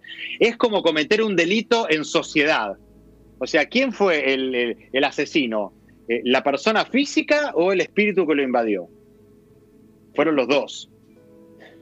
Uno se dejó, son los dos. Uno es débil y se dejó y el otro se aprovechó. Pero no es que, ay, no, yo no soy culpable porque la verdad que tengo un espíritu adentro, no. Eh, eh, no sé si responde la pregunta. Sí, sí. Y sí, tenés que estar más preparado, sí, la verdad que sí, porque hay seres que igual salen seres tremendos en gente común y silvestre. ¿eh? Hay de todo, me encontré con cualquier cosa. No, te iba a preguntar, Rodrigo, con, con respecto a esta descripción que haces de, de seres y de, y de planetas, y una vez más, la primera imagen o las primeras imágenes que vienen a mi mente son las que aprendí culturalmente. ¿no? Cuando vos hablas de, de seres y de, y de planetas, ¿estamos hablando de, de lo que las películas cuentan sobre, sobre alienígenas y, y universos o estamos hablando de otra cosa que, que es distinta? Existe de todo un poco, porque en realidad tenemos esta visión nuestra eh, limitada de extraterrestre ET, ET Phone Home, ¿viste? Te- O sea, tenemos eh, eh, como una visión limitada a lo que son las películas. Pero existe todo tipo de seres en el universo. De la misma manera que existe todo tipo de animales, de lo más locos que se te ocurran dentro de este planeta, lo mismo existe en el universo. Universos, ni siquiera este universo, los universos. Pasa que con nuestra mente, como somos limitados, solamente eh, eh, limitados en nuestra imaginación, en, lo que podemos escuchar, lo que podemos ver, lo que podemos sentir, somos limitados, nuestra tecnología es limitada. Entonces nos cuesta imaginar que hay mucha más gente. Pero así como hay seres bajos, hay seres elevados también. Hay seres de frecuencia más baja y seres de frecuencia mucho más elevados que nosotros, que son los que nos asisten en, este tipo de sesiones. No es que estoy yo solo trabajando acá. Hay otros seres que me asisten para trabajar en esto, si no, yo solo no puedo. Entonces, de esta, e- este tipo de dimensiones muchas veces no, no significa que son solamente en otra constelación, sino que son muchas veces en, como, como, como mundos paralelos. Dentro de este mismo planeta existen diferentes dimensiones. Algunas podemos verlas y otras no. Es como que nuestra alma es multidimensional y vive en diferentes dimensiones en forma paralela. Como muy loco y, complejo, ¿no? Pero sí. Y al mismo tiempo existen otras constelaciones, ponerle Sirio y las Pléyades, donde, eh, donde, donde vienen otro tipo de seres que están más evolucionados que nosotros y vienen como a asistirnos. Entonces hay de todo, pero todo para colonizar este planeta. O sea que más allá de nuestras limitaciones, por alguna circunstancia, estamos nosotros acá en este planeta tan, codi- tan codiciado. O estamos, estamos, estamos nosotros, estamos todos. O, o es nuestro y nos lo quieren quitar, o es de todos, o cómo es. Es que depende a que llames todos. Es como, es lo mismo que pasaba, mira, te pongo un ejemplo, lo mismo que, que, lo mismo que pasó acá en Argentina con la matanza que hizo Roca de indios. ¿Viste? Ok, listo. Acá estaban, la- acá estaban determinadas tribus, determinados lugares. Bueno, listo. Ahora vengo yo. Ahora mato todo. Rácate. Entonces, ¿qué sucede? ¿De quién es el planeta? ¿Es de Roca? ¿Es nuestro? Que nosotros fuimos los que seguimos a Roca. Lo queramos o no, estamos nosotros ahora acá. Nosotros somos hijos de los colonizadores. Entonces, ¿de quién es este lugar? ¿Es de los indios? ¿Es nuestro? ¿Es de los incas? ¿De, de quién es? Entonces, es como todo. Diferentes seres van colonizando, colonizando, colonizando. Y listo, ¿de quién es? En general, a lo largo de la historia de la, eh, de la humanidad, fue la ley del más fuerte y del más evolucionado. Pero bueno, entonces vuelvo a, Realmente es así. vuelvo a esto que te decía, digo, nosotros que, que somos poco evolucionados y limitados, Mm. estamos, estamos acá de todas maneras. Sí. No sé si, si hay una Pero al explicación. mismo, sí, al mismo tiempo, sí, porque las almas bajamos a este lugar en donde en este, en este plano físico hay como una dualidad, es decir, vos acá podés hacer el bien y podés hacer el mal. Vos, a- hoy tenemos la opción. Si vos sos un tigre, no podés eh, no actuar como un tigre. Listo, soy un tigre, me voy a comer a- al antílope, listo, chau, no, no, no puedo no hacerlo. Pero nosotros, que somos más evolucionados, tenemos como humanos, tenemos la opción de vivir sin matar animales, de vivir sin romper todos los árboles a nuestro alrededor, de vivir sin contaminar los ríos, pero tenemos la opción de hacer el bien o hacer el mal. Somos los únicos seres que, según nuestro nivel de evolución, podemos hacerlo. Y en esa opción, en ese libre albedrío, podemos, tenemos la, la, eh, podemos seguir evolucionando y seguir creciendo o seguir involucionando también, ir para atrás. Es decir, tenemos acá un desafío para poder elevarnos a eh, eh, este plano, esta vida física es como una llave para poder catapultarnos a una dimensión superior, digamos, a seguir evolucionando hacia otros planos. Mira, hay, hay dos cosas que, que te quería mencionar y no me quiero olvidar, así que te menciono las dos juntas, vos elegí el orden. Por un lado, Sí. Terraplanismo, ¿no? Y, y por el otro, esta, esta visión generalmente apocalíptica que tenemos, ¿no? Y que, que en los últimos años se intensificó y hay gente que pronostica, eh, entre comillas, un fin del mundo inminente en 10, 20, 30 años. Sí. Em, digo, no, no sé si, si, es, si, si uno ve documentales, por ejemplo, muchas veces llego a la conclusión de que realmente no importa si, si tiran 7.000 bombas nucleares y queda todo una cosa negra y chamuscada, porque en 7.000 millones de años se va a reciclar, ¿no? Sí, sí. Como que, que muchas veces llego a esa, a esa especie de, de conclusión para, para plantearla de una forma práctica y que, y que se entienda. Y a veces pienso, bueno, va a llegar el momento en el que vamos a poder llegar a- al centro del planeta y detonar una bomba ahí que lo haga estallar en 5.000 trillones de pedazos y ya fue. Eh, Ok, perfecto. Eh, entonces, respecto a eso te digo eh, diferentes cosas. Primero, que eh, siempre en la, en la evolución humana, siempre ha habido, para que me cambio el auricular, ahí está. En la- en- a lo largo de la historia, siempre, en los ciclos de la naturaleza, siempre hay nacimiento, crecimiento, decadencia, muerte. Un sol pasa por eso, una galaxia pasa por eso. Cada civilización que hubo en la Tierra pasó por eso, desde los Atlantes y Lemuria, desde los egipcios, es decir, desde los sumerios, desde, el hombre prehistórico, los dinosaurios, o sea, todo va, todo nace, crece y se muere. Son los ciclos de nacimiento y muerte, nacimiento y muerte. Y en toda la civilización va a pasar eso. Todas las civilizaciones, y ahora nos está pasando a nosotros, van, y eso está ya plasmado en, los planetas, ya los planetas te marcan estas eras de destrucción. Ahora estamos en una de esas eras. Entonces, cuando va, florece, listo, eh, eh, creamos tecnologías de esta manera, internet y celulares y edificios, y haciendo hasta que en un momento nos zarpamos y empezamos a asesinar todos los animales, todas las plantas, consumimos todo, contaminamos todo, hasta que la- las condiciones de habitabilidad del planeta se hacen, eh, se hacen muy fuertes y si el planeta se hace inhabitable para nosotros, no para todos los seres, solo para nosotros.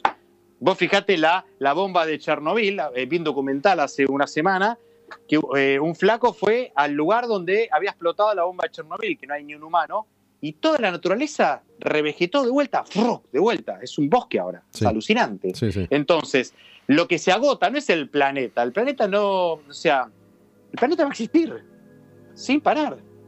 Años y años y años, lo que nosotros estamos destruyendo las condiciones de habitabilidad nuestra. Y nos vamos a extinguir y después va a venir otra civilización, vamos todo, todo de vuelta Ujú. una y otra vez. Por eso ahora se sorprenden de las tecnologías que tenían los mayas, de las tecnologías que tenían los egipcios. Qué loco. ¿Cómo hicieron esto? Qué bárbaro. Y no, hicieron esto porque llegar, tenían otra tecnología. Eran más avanzados en determinados aspectos y eran menos avanzados en otros aspectos, como que seguían eh, haciendo sacrificios humanos, etc. Y listo, evolucionó para ese lado de la tecnología, como hoy evolucionó para este lado, que hoy esta misma conversación que estamos teniendo, que en otra época era un delirio. Era, era, era impensado. Entonces, es nacimiento, crecimiento de, muchas civilizaciones que van evolucionando para un lado, para el otro, para el otro. Nacen y mueren, nacen y mueren. Y listo. Y si nos vamos a extinguir, sí, muchachos. Ahora, hagamos lo posible para que no. Cada uno con su granito de arena para, para, para, para conservar este hermoso jardín. Y si no, la naturaleza se encargará de eliminarnos. Nos autodestruiremos y listo. Y vendrán otros. Vamos de vuelta. No me quiero olvidar de terraplanismo, pero también quiero mencionarte otra cosa. E- Esto, esto último que decís nos, nos, lleva, nos lleva a ese concepto de la insignificancia de, de- nosotros como, como especie frente a la realidad de- del universo total. Y sí.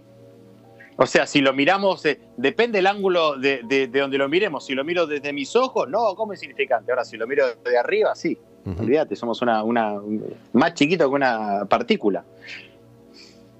Como, como la película esa, Orton y el mundo de los quién, de dibujito, que es buenísimo. Que es todo un mundo adentro de una, eh, eh, eh, de una flor. Todo mundos enteros de seres. Dentro de tu cuerpo hay todo, hay todo un universo, varios universos dentro de tu propio cuerpo. Sí.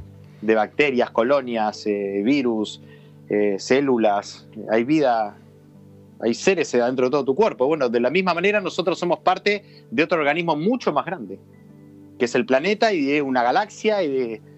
Somos todos eh, microorganismos de, un, de, de- de- de seres mucho más grandes, digamos. Así lo veo yo, por lo menos. Me estás evadiendo terraplanismo, Rodrigo. Terraplanismo. sí, sí, lo voy a encarar. Porque es un tema que, o sea, hay un documental que no lo vi, de, que está en Netflix, ¿viste? De terraplanismo. O sea, mi opinión, o sea, no sé cuál es la pregunta. Si, si, si el título es terraplanismo, lo que digo, mira, si ya se ve de afuera que, que la Tierra es redonda, ya hay fotos, o sea, ya, hay- ya hay tecnología que se ve de afuera, hay fotografías que se sacan. No, no veo cuál es el, el tema Sí, a mí, a debatir. digo, no, no llegó a interesarme lo suficiente como para profundizar, pero algunas veces ¿Qué lo te he, llama? Lo he hablado y, y el argumento es, eh, es toda una conspiración. Está todo, está todo diagramado para que los científicos, la foto, los, los matemáticos nos sigan diciendo que es redondo y, y las imágenes que nos muestran en todo el mundo. ¿Y para planeta- qué? No sé. para joder. No, para mí ya eso es un, es un delirio, ¿viste? Es como absurdo. Si ya, o sea, ¿para qué? Para dominar, ¿para qué? ¿En qué cambia? Que sea redonda, que sea plana. Para mí eso es absurdo. Ni, ni, ni, ni, pierdo el tiempo debatiendo, porque es como absurdo. Si ya hay fotos que ya están. ¿Qué ganan? Ahora, podemos debatir la conspiranoia del coronavirus, bueno, ahí sí hablamos, pero, pero de, de, de que es plana o no es plana, ya creo que es algo que la tecnología ha superado, ¿viste? Y si, y si hay fotos de todos lados, satélites de muchas nacionalidades, o sea, todos van a estar este, en connivencia para eso, ¿no? Para, eso, para mí es un delirio absurdo que no resiste el mero análisis. Sí, bueno, en este caso, no para extendernos demasiado, pero te dicen que, los satélites no existen, que, la luna no existe, que, digo, que todo eso es parte de la, de mentira. No, es un delirio, no, es un delirio, es un delirio total eso. Existen, si hay fotos acá, listo, agarrá, agarrá un, un telescopio, comprátelo y enfoca la luna. Y ya está, es muy simple. Uno de juguete, comprate y ya la ves. La ves, o sea, no, no, que se, como si fuera eh, The Truman Show, que estamos acá dentro de una, que todo es una escenografía, no, ya eso es un delirio. ¿no? Sabes que, bueno, así, así de mental como soy, yo tengo como una tendencia a. No, no creo que sea casualidad que, que he dedicado gran parte de mi vida a preguntar. Em, Pero preguntás muy bien, dicho sea de paso. Gracias. Sí. Este, y me, me encuentro siempre en, en- en esa posición, ¿viste? Por ahí alguien me comparte algo que podría llegar a ser para, para sentir, por ejemplo. Mm. Pero yo enseguida lo primero que digo es, ¿qué es? ¿De dónde lo sacaste? ¿Quién te lo mandó? ¿Cómo, cómo es? A la, Perfecto. voy, a Sí, la sí. siguiente, voy a la siguiente pregunta, ¿no? Sí. Eh, un, un concepto que aparece recurrentemente eh, en todo este tipo de, de conversaciones como las que estamos teniendo es el del amor, pero el del amor como algo universal, entendido como un concepto un poco más eh, abarcativo, no solo el amor romántico o familiar o No solo el amor de pareja o, o- Claro. o a, tu- o a tus hijos o, o a tus padres, sí. Un amor universal, digamos. Bueno, ¿eso se puede contar? ¿Cómo si se puede contar? Digo, ¿cómo, cómo- cómo es ese, ese amor? ¿A qué tipo de amor estamos bueno, yo creo que, justamente eso es parte de la evolución nuestra, a la cual, bueno, yo todavía no he llegado, ¿no? Pero, o sea, el ideal, o sea, es un camino evolutivo. Para mí, el ideal, el tope es eh, Buda, eh, Jesús, o sea, eh, Krishna en, en el hinduismo decía, son avatares que han bajado a la tierra, seres iluminados que han bajado a mostrarnos el camino. De todas las eh, religiones, me da igual, soy universalista. siempre han bajado de tal- eh, eh, Mahoma con los musulmanes, siempre han bajado seres más iluminados que nos dicen, che, muchachos, vamos para aquel lado. Déjense de matar. Moisés en su momento, muchachos, no matarás, no agarres a la mujer de tu, eh, de tu amigo, no comas de más, este, no envidies. Entonces eh, bajan para poner reglas a todas las bestias que estábamos acá abajo. Si no, en esa época era un quilombo. Bueno, los diez mandamientos son un ordenamiento. Bueno, muchachos, córtenla con esto, vamos acá. Entonces, respecto al amor, es no harás al otro lo que no quieras que te hagan a, eh, eh, lo que no te gustaría que te hagan a vos mismo. Y el amor universal es lo que eh, Jesús en la cruz que decía, che, mi- mientras lo estaban torturando, decía, Padre, perdónalos, no saben lo que hacen. Es decir, a pesar de que sos mi enemigo, a pesar de que me estás puteando, a pesar de que me estás perjudicando, yo disculpo tu ignorancia, porque no te das cuenta que hacerme el mal a mí es hacerte el mal a vos mismo, por la ley del karma. Entonces, disculpo tu ignorancia, acepto mi karma de lo que tengo que pagar, vos vas a pagar tu karma, lo acepto, aunque sea malo esto que está sucediendo, y te amo. Y pasa todos los días. Yo hago eh, muchas veces un esfuerzo, ¿viste? A veces te encontrás con gente como que no tenés onda o como que te genera algo malo. Y es un esfuerzo de, bueno, pero lo tengo que amar igual, tal como es. Ese es el amor eh, universal. Y después, perdón, el amor hacia los humanos.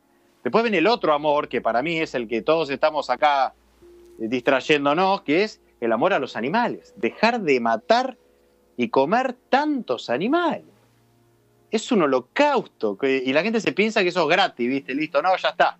No, pero yo no mato a nadie. Sí, pero vos estás pagando a otro para que maten. Es una barbaridad. Es decir, el ideal es vivir con el menor daño posible al planeta, a los árboles, a los animales, a las especies, a los humanos. Es decir, ser lo menos dañino posible y lo más amoroso posible aún a las cosas que no te gusten. Ese es el universal en serio. Para mí. Voy a, voy a usar otra, otra palabra que, abarca un concepto que entendemos todos, por eso la voy a usar, ¿no? que es eh, sistema, el sistema. Em, Ah, sí. Digo, esto de, de cómo culturalmente, en general, supongo yo que por ahí nos vamos a remitir de nuevo a, a ese equilibrio, balance o lucha entre el bien y el bien y el mal, ¿no? Digo, porque al mismo tiempo que vos decís esto, pongamos, te, ponemos del lado del bien, eh, hay una bajada de línea que lo que intenta es eh, que las personas sigan bloqueadas y no, no, no les llegue este mensaje que vos, que vos acabas de, dar con respecto a los animales, ¿no? Digo, eh, y es un tema que está cada vez más presente, el de, de los animales, por, por tomar uno. Eh, digo que hay como una bajada de línea constante y permanente, un bombardeo de formas culturales de ver el mundo que lo que hacen es eh, construir una barrera, por llamarlo de alguna manera. Esto vendría Yo creo que es un proceso evolutivo, ¿viste? Que tarde o temprano todo esto va a terminar en que o, no, o rompemos todo o empezamos de a poco todos estos movimientos nuevos de no matanza animal, de, eh, de, eh, de plantar árboles, de usar menos plásticos, del zero waste, de la parte ecológica. Son los seres de luz que vienen acá a ayudar a decir, muchachos, paremos todo esto. Después están los otros seres, no, me chupo huevo, rompe todo, matá a todos los animales, eh, talá los árboles para darle de comer a los animales, dale para adelante, no pasa nada, dale con el plástico, dale con las fábricas. Entonces hay seres de todo tipo en una puja todo el tiempo. Y bueno, y pasará lo que pase en el futuro. No sé quién ganará, si nos destruimos antes, si ven. Pero todo esto no lo veo como una barrera de división. Lo que veo es que son de la misma manera que hace eh, eh, 150 años había eh, era normal la esclavitud humana. Normal, era obvio, sí, toma, toma un esclavo, listo. Y hoy, ay, qué barbaridad. De acá a 30 años para adelante, 40 años para adelante, se va a ver todo este holocausto animal de la misma manera. Es igual, es todo lo mismo, es parte de la evolución humana, de ser cada día mejores, cada día más empáticos con todos los seres de la tierra, después vendrán también con los insectos, o sea, cada vez matar menos, cada vez hacer menos quilombo, menos huella, ser más buenos. Es un proceso evolutivo. Yo ¿Sabés lo veo que- así, simplemente.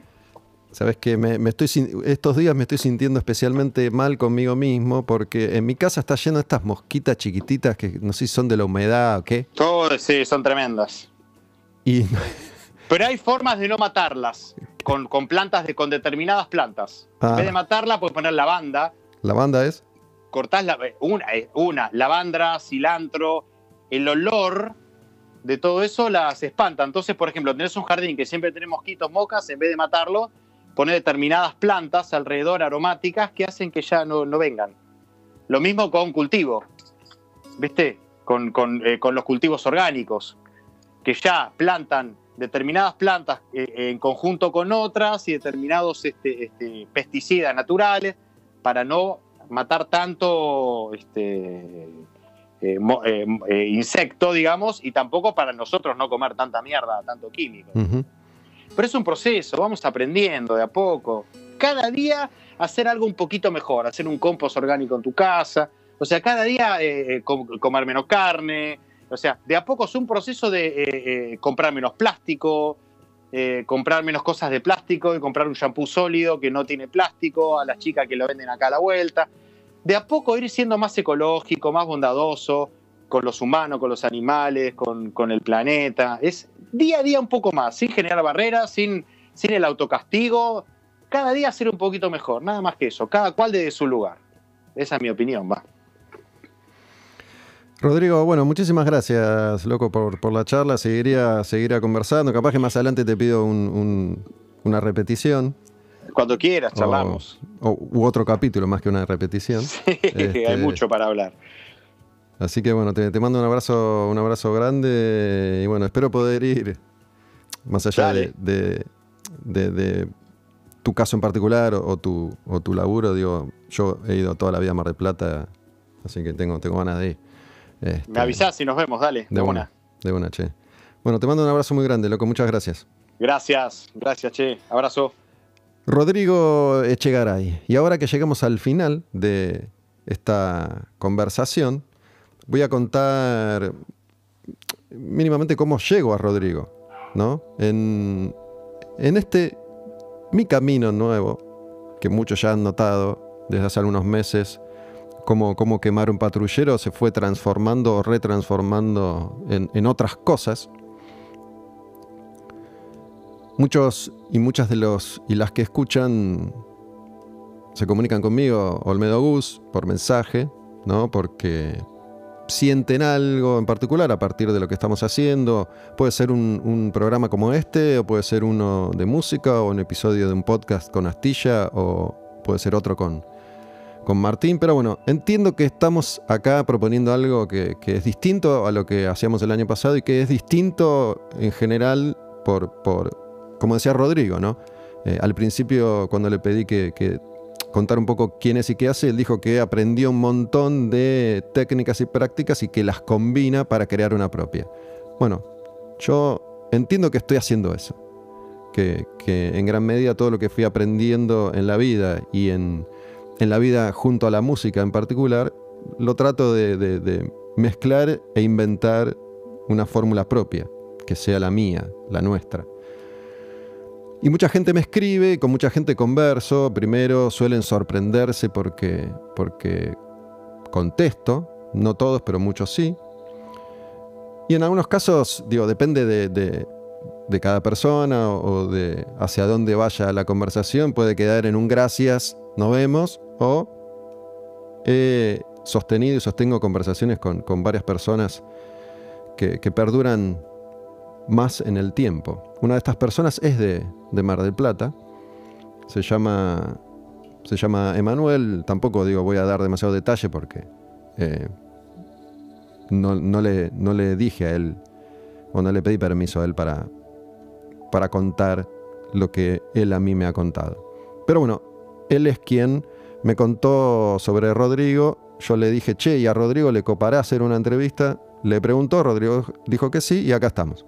Y, estaba seguro de que iba a ser súper interesante la charla y puedo imaginar que tal vez quienes hayan llegado hasta, hasta este momento de la conversación sientan que, que había mucho más por decir o por, por preguntar.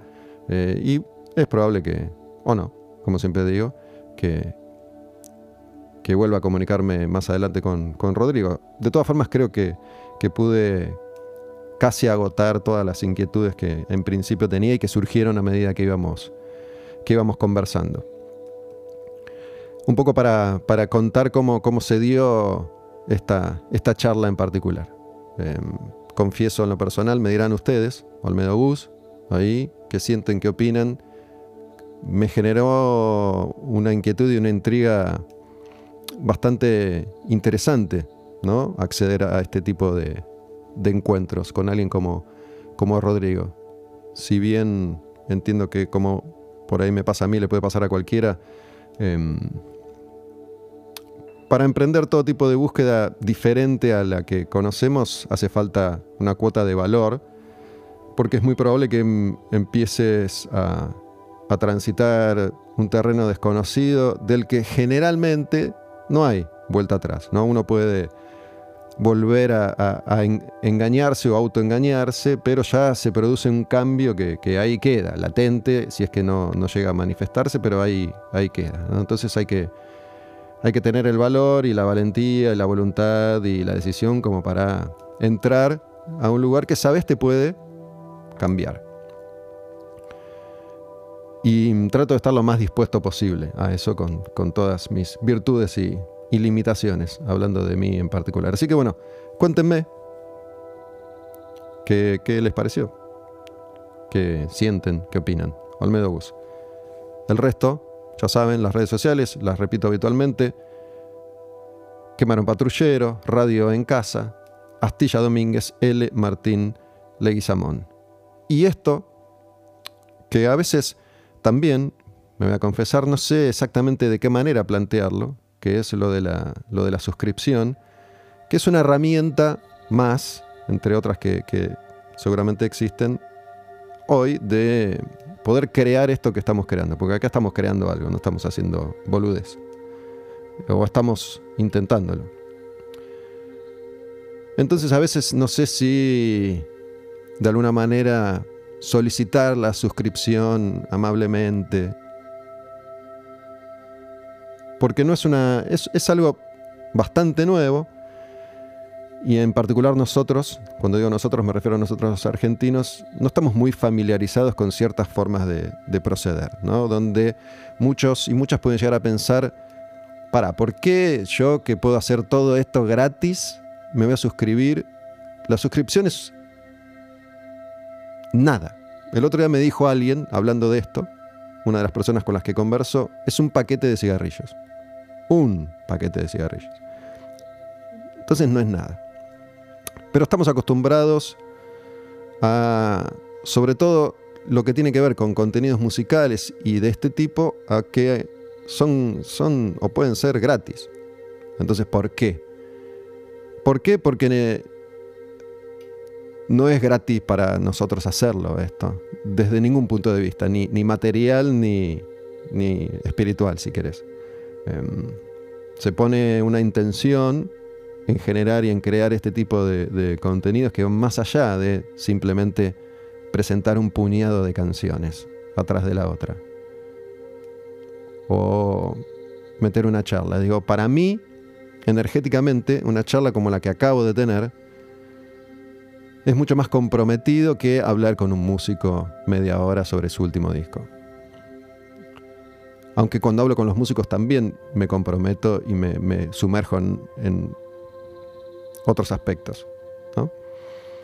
Eh, por suerte lo hizo Rodrigo hace un rato y mucha gente suele hacerlo, eh, músicos, amigos y, gente que escucha, que, que, valoran o destacan mi calidad de entrevistador. Así que gracias, gracias por eso es algo que, creo que siempre estuvo, pero bueno, fui desarrollando y potenciando con la experiencia y con el tiempo. Entonces, esto de la suscripción realmente puede sonar a poesía, pero realmente es un ida y vuelta. Porque no es gratis desde ningún punto de vista lo que nosotros hacemos acá y ofrecemos. Y para que siga existiendo algún tipo de retribución, además de el amor, tiene que, tiene que haber. Em, y le buscamos la vuelta y lo, hago y lo seguiré haciendo, pero Si algo de todo esto que, que les estoy diciendo les llega de alguna manera, y pueden hacerlo, a cambio de, como me dicen en tantos mensajes, recordar su vida, recordar sus momentos, repasar su historia o eh, hacerles pasar mejor las horas de, de un laburo difícil, aburrido, tedioso, o los viajes en auto o en camión o en colectivo, o las noches de soledad o los días de sol. Tiene que haber un, un ida y vuelta. Esto de ser, como decía Rodrigo recién, un poco mejores algo cada día. Así que radioencasa.com, vas a un lugar, una columna, una palabra que dice ahí sumate, solo tenés que completar unos datos y te puedes suscribir. Por un paquete de cigarrillos al mes que además te mata.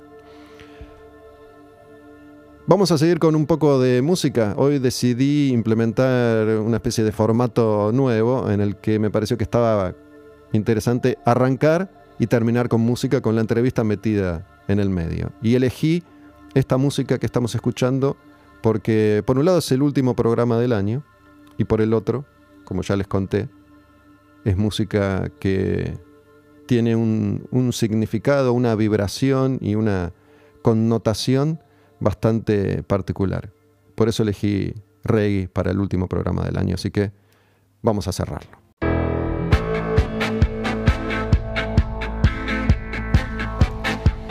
Y aquí estamos de regreso con el, gran Bob. Tenía que aparecer, ¿verdad? Bob Marley and the Wailers. Y dice Bob, Exodus.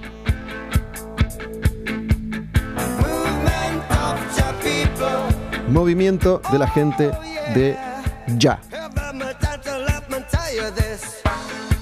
Men and people will fight you down. Tell me why.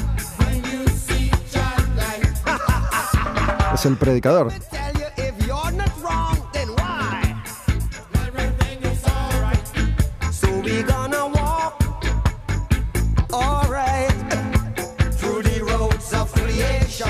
Está dando su sermón.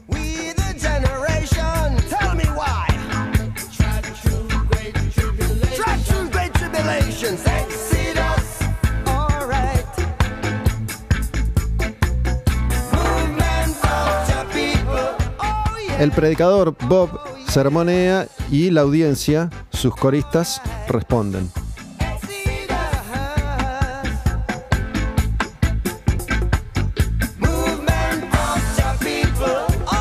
Bueno, sin este señor, probablemente esto que estamos haciendo no existiría de esta forma.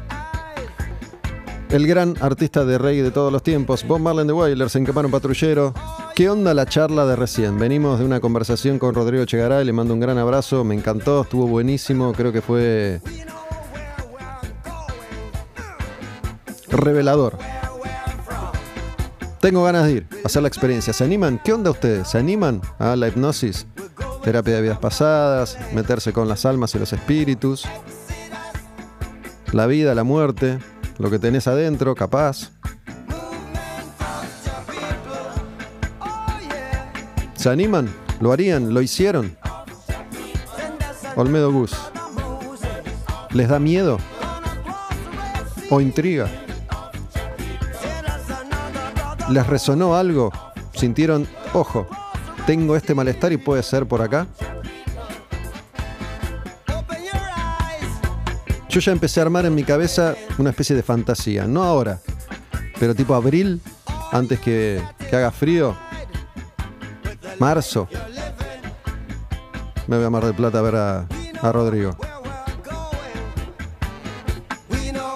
Y en pedo ahora que va a ser temporada y va a ser el caos. Seguimos avanzando con más canciones. Esta se llama Uptown Top Ranking de Althea y Dana. Otro clásico del reggae. Vamos a cerrar así con unas cuantas canciones. Este es el último programa del año, al menos cuando lo subimos originalmente a las plataformas, el 31 de diciembre del 2020. Año nuevo, programa nuevo, el último.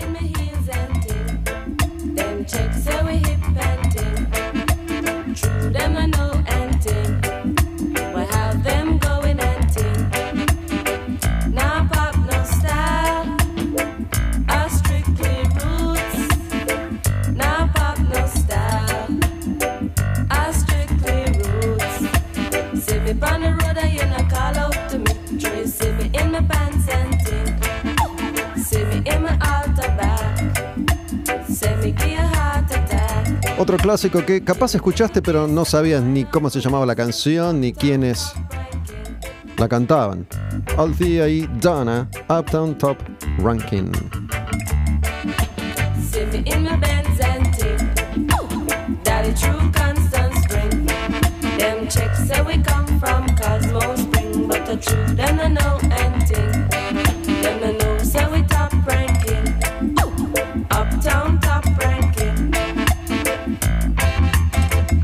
Quemar un patrullero.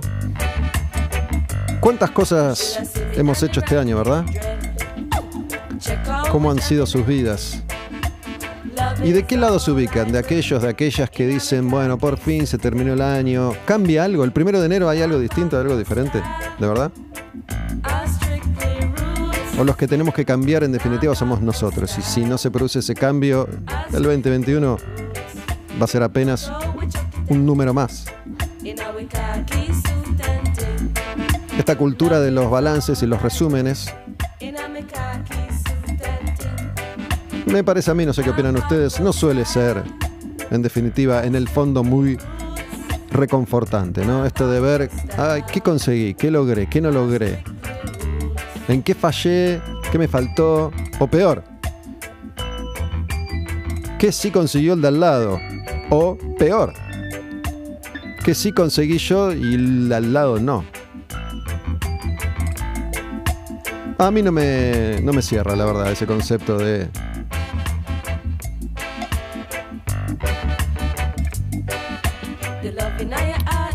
Estamos igual tan seteados culturalmente que es imposible no plantearlo en términos de qué año. Yo mismo lo hice 400 veces solo hoy.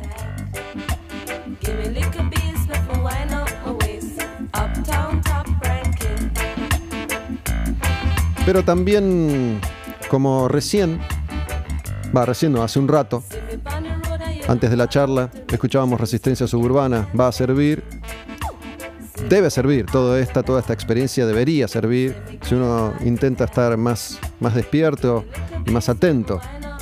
Porque muchas de las cosas que hemos hecho, por ejemplo, en Quemar Patrullero, no hubieran, no hubieran sido, sino a mí al menos, la parte que me toca si no me hubiera sucedido lo que me sucedió.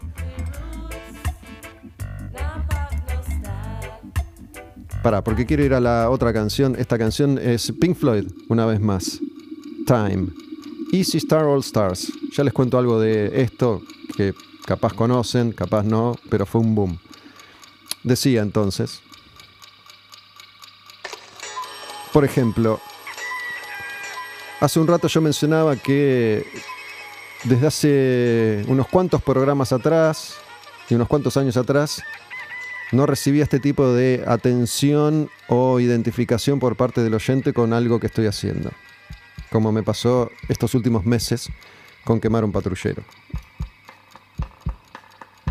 Porque si bien había mucha gente que ya escuchaba desde el año pasado y, y le copaba lo que estábamos haciendo, el formato, el contenido, el enfoque cambió, me parece, eh, mucho con respecto a lo que hicimos el año pasado. O empezamos a hacer en algún momento de este año también, de este año que acaba de pasar, ¿no? El 2020.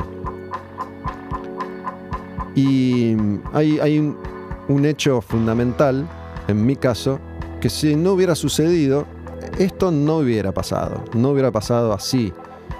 Y me refiero a Cantilo levantando la programación.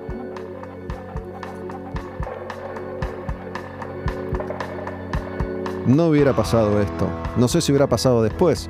Depende qué visión tenemos sobre el destino. El otro día me pareció entender de otra manera esto de el destino, qué está escrito y qué no está escrito, cómo uno escribe su propio camino, su propia historia y de acuerdo a las decisiones que toma a cada momento, el futuro va cambiando invariablemente ante cada decisión. Esta es una de mis canciones favoritas de Pink Floyd, Time, del disco Dub Side of the Moon. Es una versión reggae dub de Dark Side of the Moon, todas las canciones de ese disco clásico de Pink Floyd que hicieron los Easy Star All Stars hace ya muchos años atrás y fue una sensación en el mundo entero, un boom. Después repitieron la experiencia con Radio Dread, por ejemplo, versiones de Radiohead.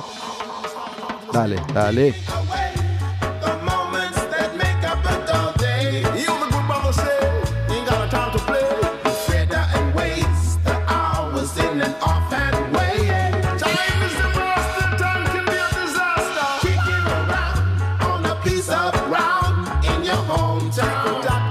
Time is a master, time can be a disaster. El tiempo es maestro, maestra, pero puede ser un desastre.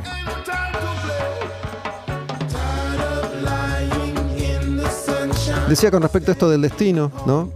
Eh, muchas veces algunos plantean la teoría de que todo sucede eternamente al mismo tiempo. Todos tus yo's, todas tus vidas, todas tus probabilidades están sucediendo eternamente al mismo tiempo. Entonces, lo que se me ocurrió, capaz que estoy diciendo una boludez que era obvia, pero bueno, a mí se me ocurrió ahora, lo entendí recién, que podía llegar a ser una de las posibilidades, es que todas las posibilidades están planteadas y están sucediendo, ¿no? Si vas a ir por un camino, por este, aquel, el otro o el de más allá. Y de acuerdo a la decisión que tomes ahora, tomas un camino que está sucediendo, ya. Y así, de aquí a la eternidad.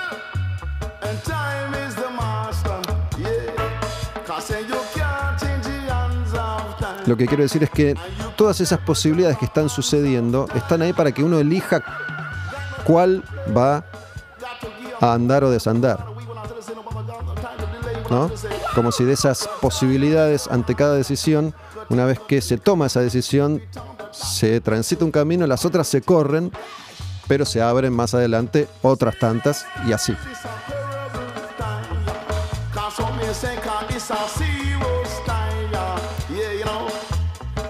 Otro clásico del reggae, Burning Spear y Hail Him. ¿Quién es Him? Rastafari. ¿Quién es Him?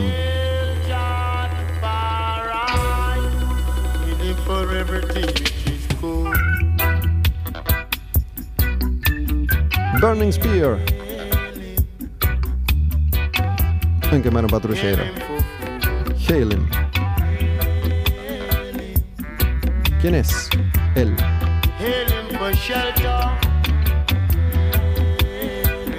¿Quién es ese él? ¿Es Dios? ¿Es ya? Ahí dice. Alabalo por refugio. Alabalo por comida. Alabalo por todo. ¿Quién? Ya Tafari.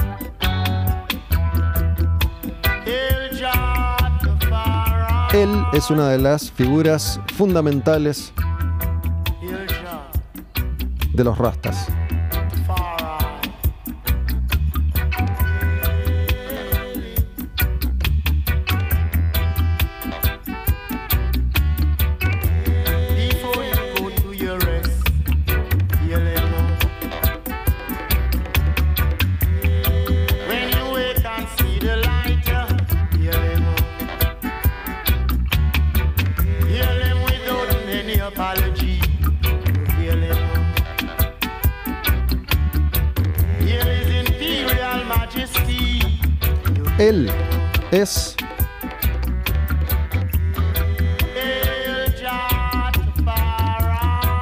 Selassie, el emperador de Etiopía. La reencarnación de Cristo. La nueva llegada de Cristo a la tierra. El Cristo negro. Una figura importantísima para la cultura. Fue emperador de Etiopía desde 1930 a 1972. Para muchos, para los rastas, para otros, Dios en la tierra. Ese hombre al frente del imperio en Etiopía fue una figura sagrada y sigue siéndolo para muchos rastas. Haile Selassie, interesante historia. Tal vez otra vez la contemos. Vamos con la próxima, se viene Culture, seguimos con los clásicos del reggae y esta justo se llama Way Am I Rastaman.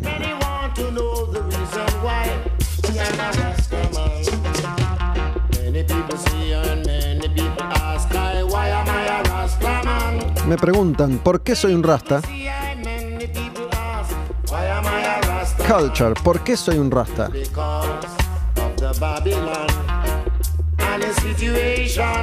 Es por Babilonia y la situación.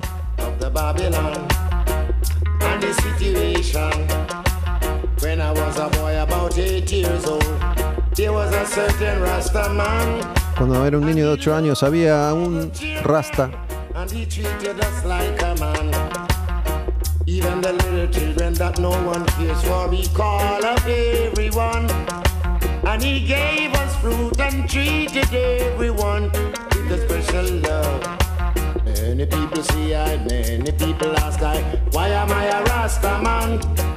But he taught I the love to give to everyone.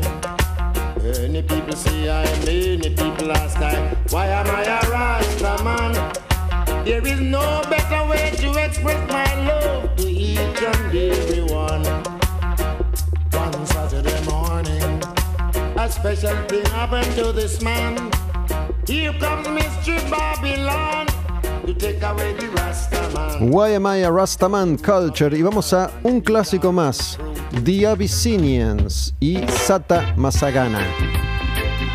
La cultura hindú también tiene una gran influencia en los Rastafari y en el reggae y en su filosofía.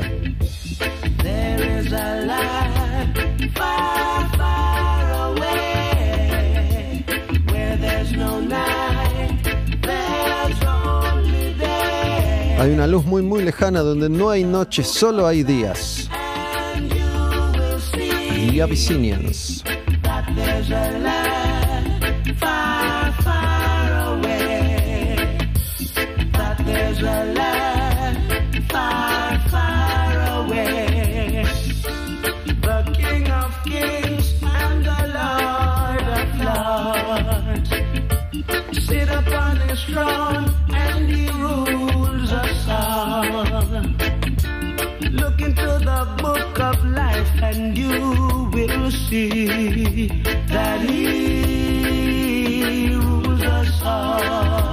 Me empieza a ganar la ansiedad y voy a pasar más rápidamente de canción a canción porque se acaba el tiempo. Volvemos a el reggae local, el reggae argentino.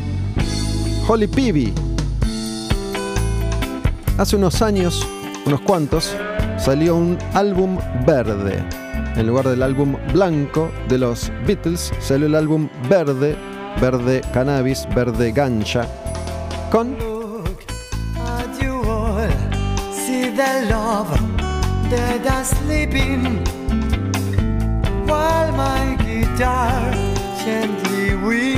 con versiones reggae de clásicos de los Beatles. Look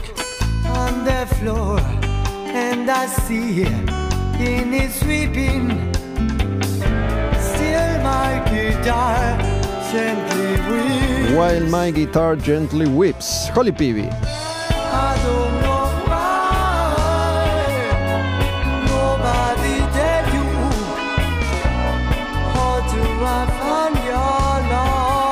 Álbum verde tributo a los Beatles.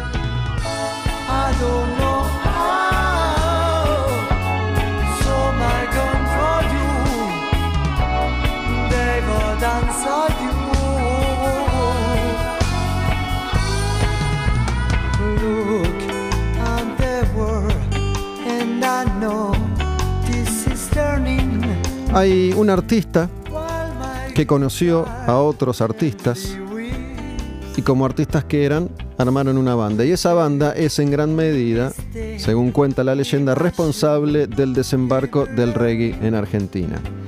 Esa banda es esta, se llamaba Sumo y este es un clásico Rag Test. Ese artista, Luca Prodan. Esos artistas, Dafunkio, Sokol, Moyo, Arnedo, Petinato, Some call this Happy Valley Rock.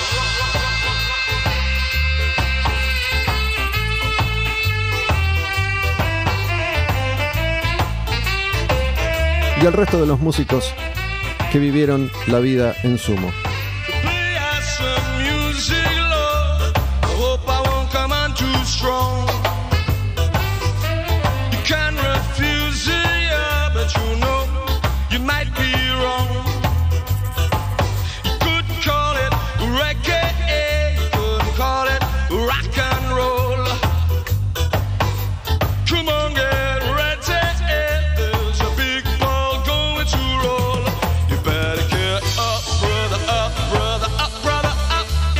Las primeras experiencias de reggae más puro en Argentina de la mano de Sumo y este Rec Test. Eso que Luca había conocido en Europa y traía a la Argentina junto con todo su otro bagaje de influencias. El post-punk,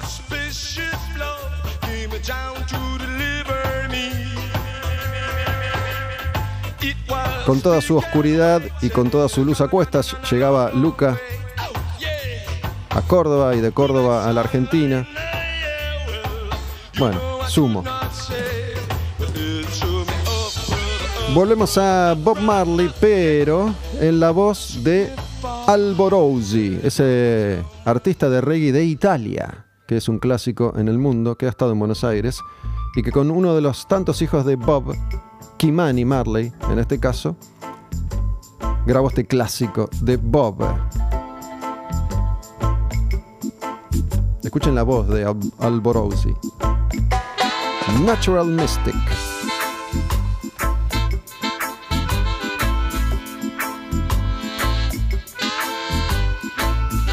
Mientras vamos acercándonos al final de otro quemar un patrullero,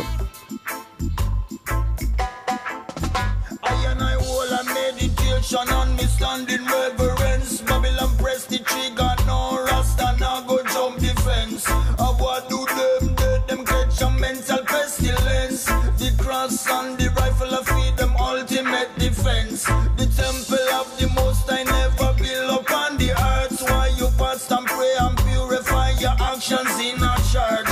God shall be the one who not go put God first. Ever poor shall be the one who dash his heart in on the dirt. This could be the first trumpet. Might as well be the last. el contrapunto de las voces, Many more will have to suffer. el trance de Alborosi y la calma de Kimani Marley. Natural mystic.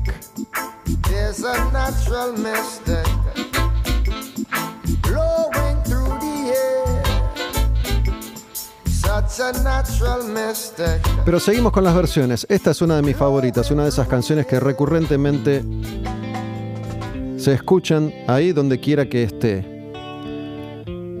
Gregory Isaacs y su versión de la casa de Nueva Orleans, House of the Rising Sun.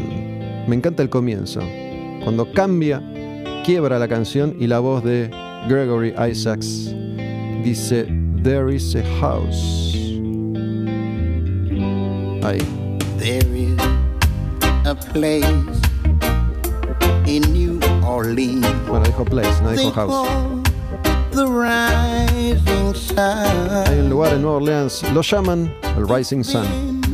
The room of many a poor man. And Lord knows I'm one. Durante muchos días de estos últimos muchos años, decidí a empezar con esta canción o con la primera que escuchamos hace un rato largo ya en el comienzo de este quemar patrullero, Johnny B. Good por Peter Tosh. Son como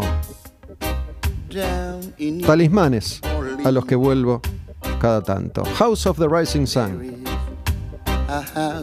In. Bueno, ahí dijo House. The rising sun. Hace un rato, cuando escuchábamos al Baiano con esa canción Lo que te queda, yo hacía referencia a los artistas de reggae que han encontrado ahí la huella de su camino, en el desamor sobre todo, ¿no? En ese relato que ha identificado a tantas, tantas personas y que pusieron a Mariano de Dread Marai en un momento en lo más alto del rey argentino. Cuando digo alto me refiero a popular, ¿no? Y fue, fue esta canción que lo puso ahí, en ese lugar, en ese espacio privilegiado. Dread Marai. Y una historia de amor, desamor. Es terrible percibir que te vas y no sabes el dolor que has dejado justo en mí. Te has llevado la ilusión de que un día tú serás solamente para mí. Y cuando hace un rato hablaba del amor romántico y la concepción que se tiene de las relaciones, justamente habla de eso, ¿no? De que sería solamente para mí. Esta cosa de la posesión, que según me explican, no es sano, parece. Uno tiene que amar en libertad. no ya no ¿Se acuerdan? Obviamente, me vino Sting. Cuando amas a alguien, déjalo libre. y ahora estás tú sin mí y qué hago con mi amor el que era para ti y con toda la ilusión la que un día tú fueras solamente para mí Solamente para mí. Dicen, dicen, repito, dicen que no es sano sentir así. Qué sé yo, cada uno verá, cada una verá.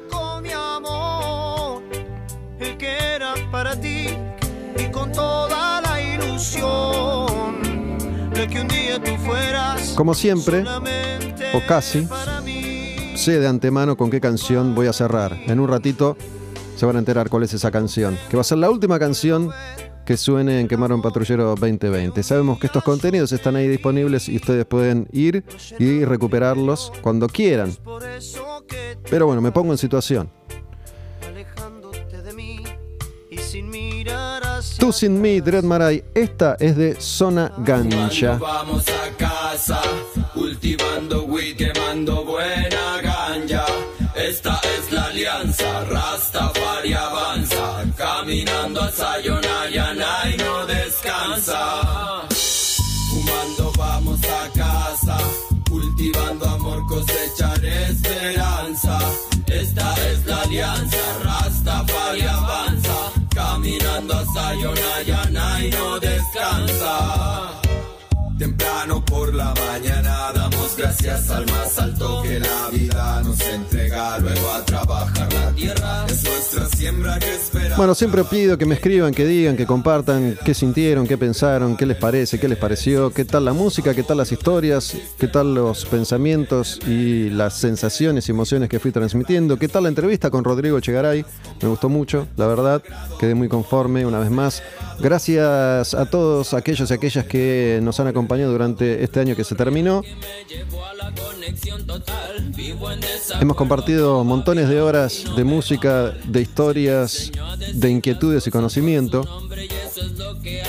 Por última vez, este año voy a decir que ojalá puedan suscribirse para seguir acompañando, compartiendo y comprometiéndose con esto. Radioencasa.com, sumate.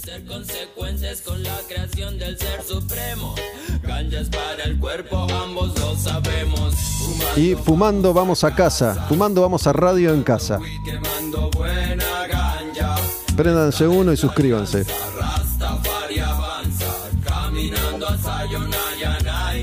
Zona Ganja, fumando, vamos a casa. Decidí hace unos días que la música del último programa tenía que ser reggae, por las razones que ya he esgrimido en varias oportunidades a lo largo de estas horas.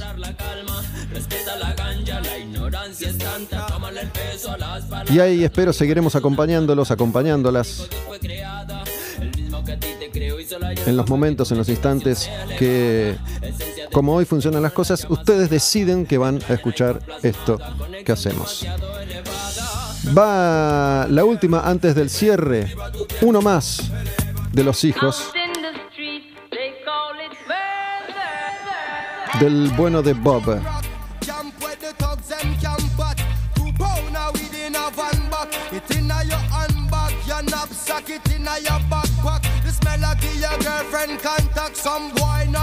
Musicalmente es el hijo de Marley que más me gusta, Damian Marley, y Welcome to Jam Rock. Me encanta todo lo que hace, me encanta cuando, me encanta, me gusta mucho cuando colabora con, con raperos. Hay un disco ahí con Nas que hicieron juntos que es una bomba.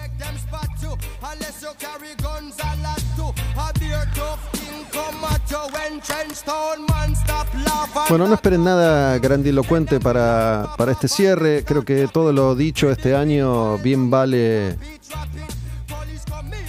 ser recordado, reescuchado, reinterpretado a modo de evolución, si quieren. Hemos atravesado mucho, vivido de todo y por suerte nos pudimos expresar haciendo esto que se llama quemar un patrullero. Y sé que mucha gente lo tomó y lo sintió. La última canción ya está elegida, siempre estuvo, siempre supe cuál era.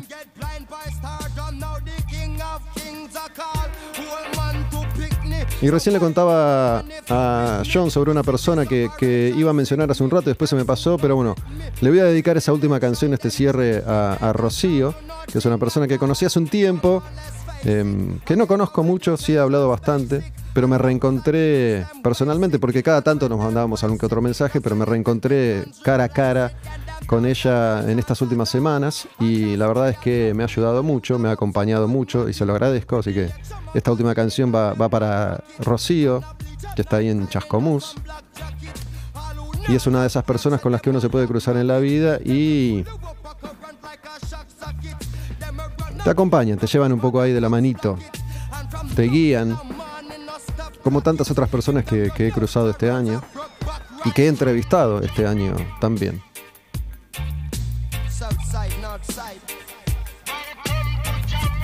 Gracias a todos mis compañeros y compañeras de Quemar un Patrullero, a John de nuevo, con quien he compartido tantas horas grabando acá los dos en Radio en Casa. A todos aquellos que me han escrito y que me escribirán, comunicándose conmigo en Olmedo Gus, mi cuenta en Instagram. Y nos vemos la próxima. En el próximo podcast, en el próximo programa. La próxima. La última canción es una canción que grabó Nompa, Nompa Lidese hace unos años. Y se llama Keep the Fire Burning. No, esto de mantener encendida la llama. Es, es el mensaje con el que quiero cerrar hoy, esta vez. De eso se trata. Keep the fire burning. Hay que mantener, sostener encendida la llama, aunque sea tenue, aunque sople el viento. ¿Sí? Gracias. Nompa. Keep the fire burning.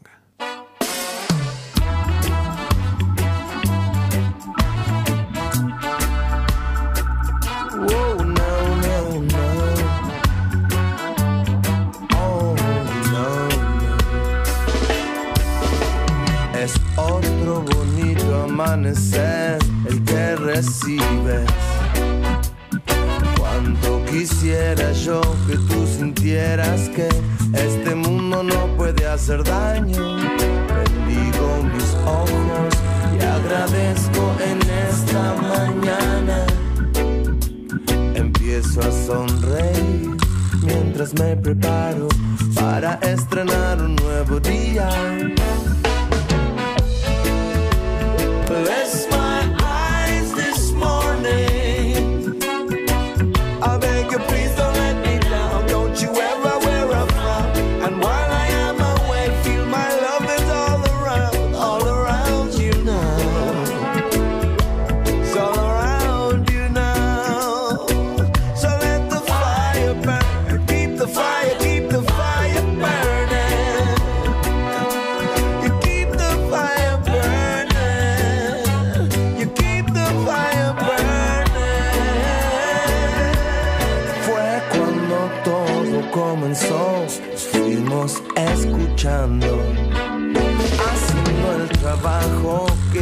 aquellos fuimos los indicados. Recuerda que nada de esto hubiera pasado sin aquel primer chispazo.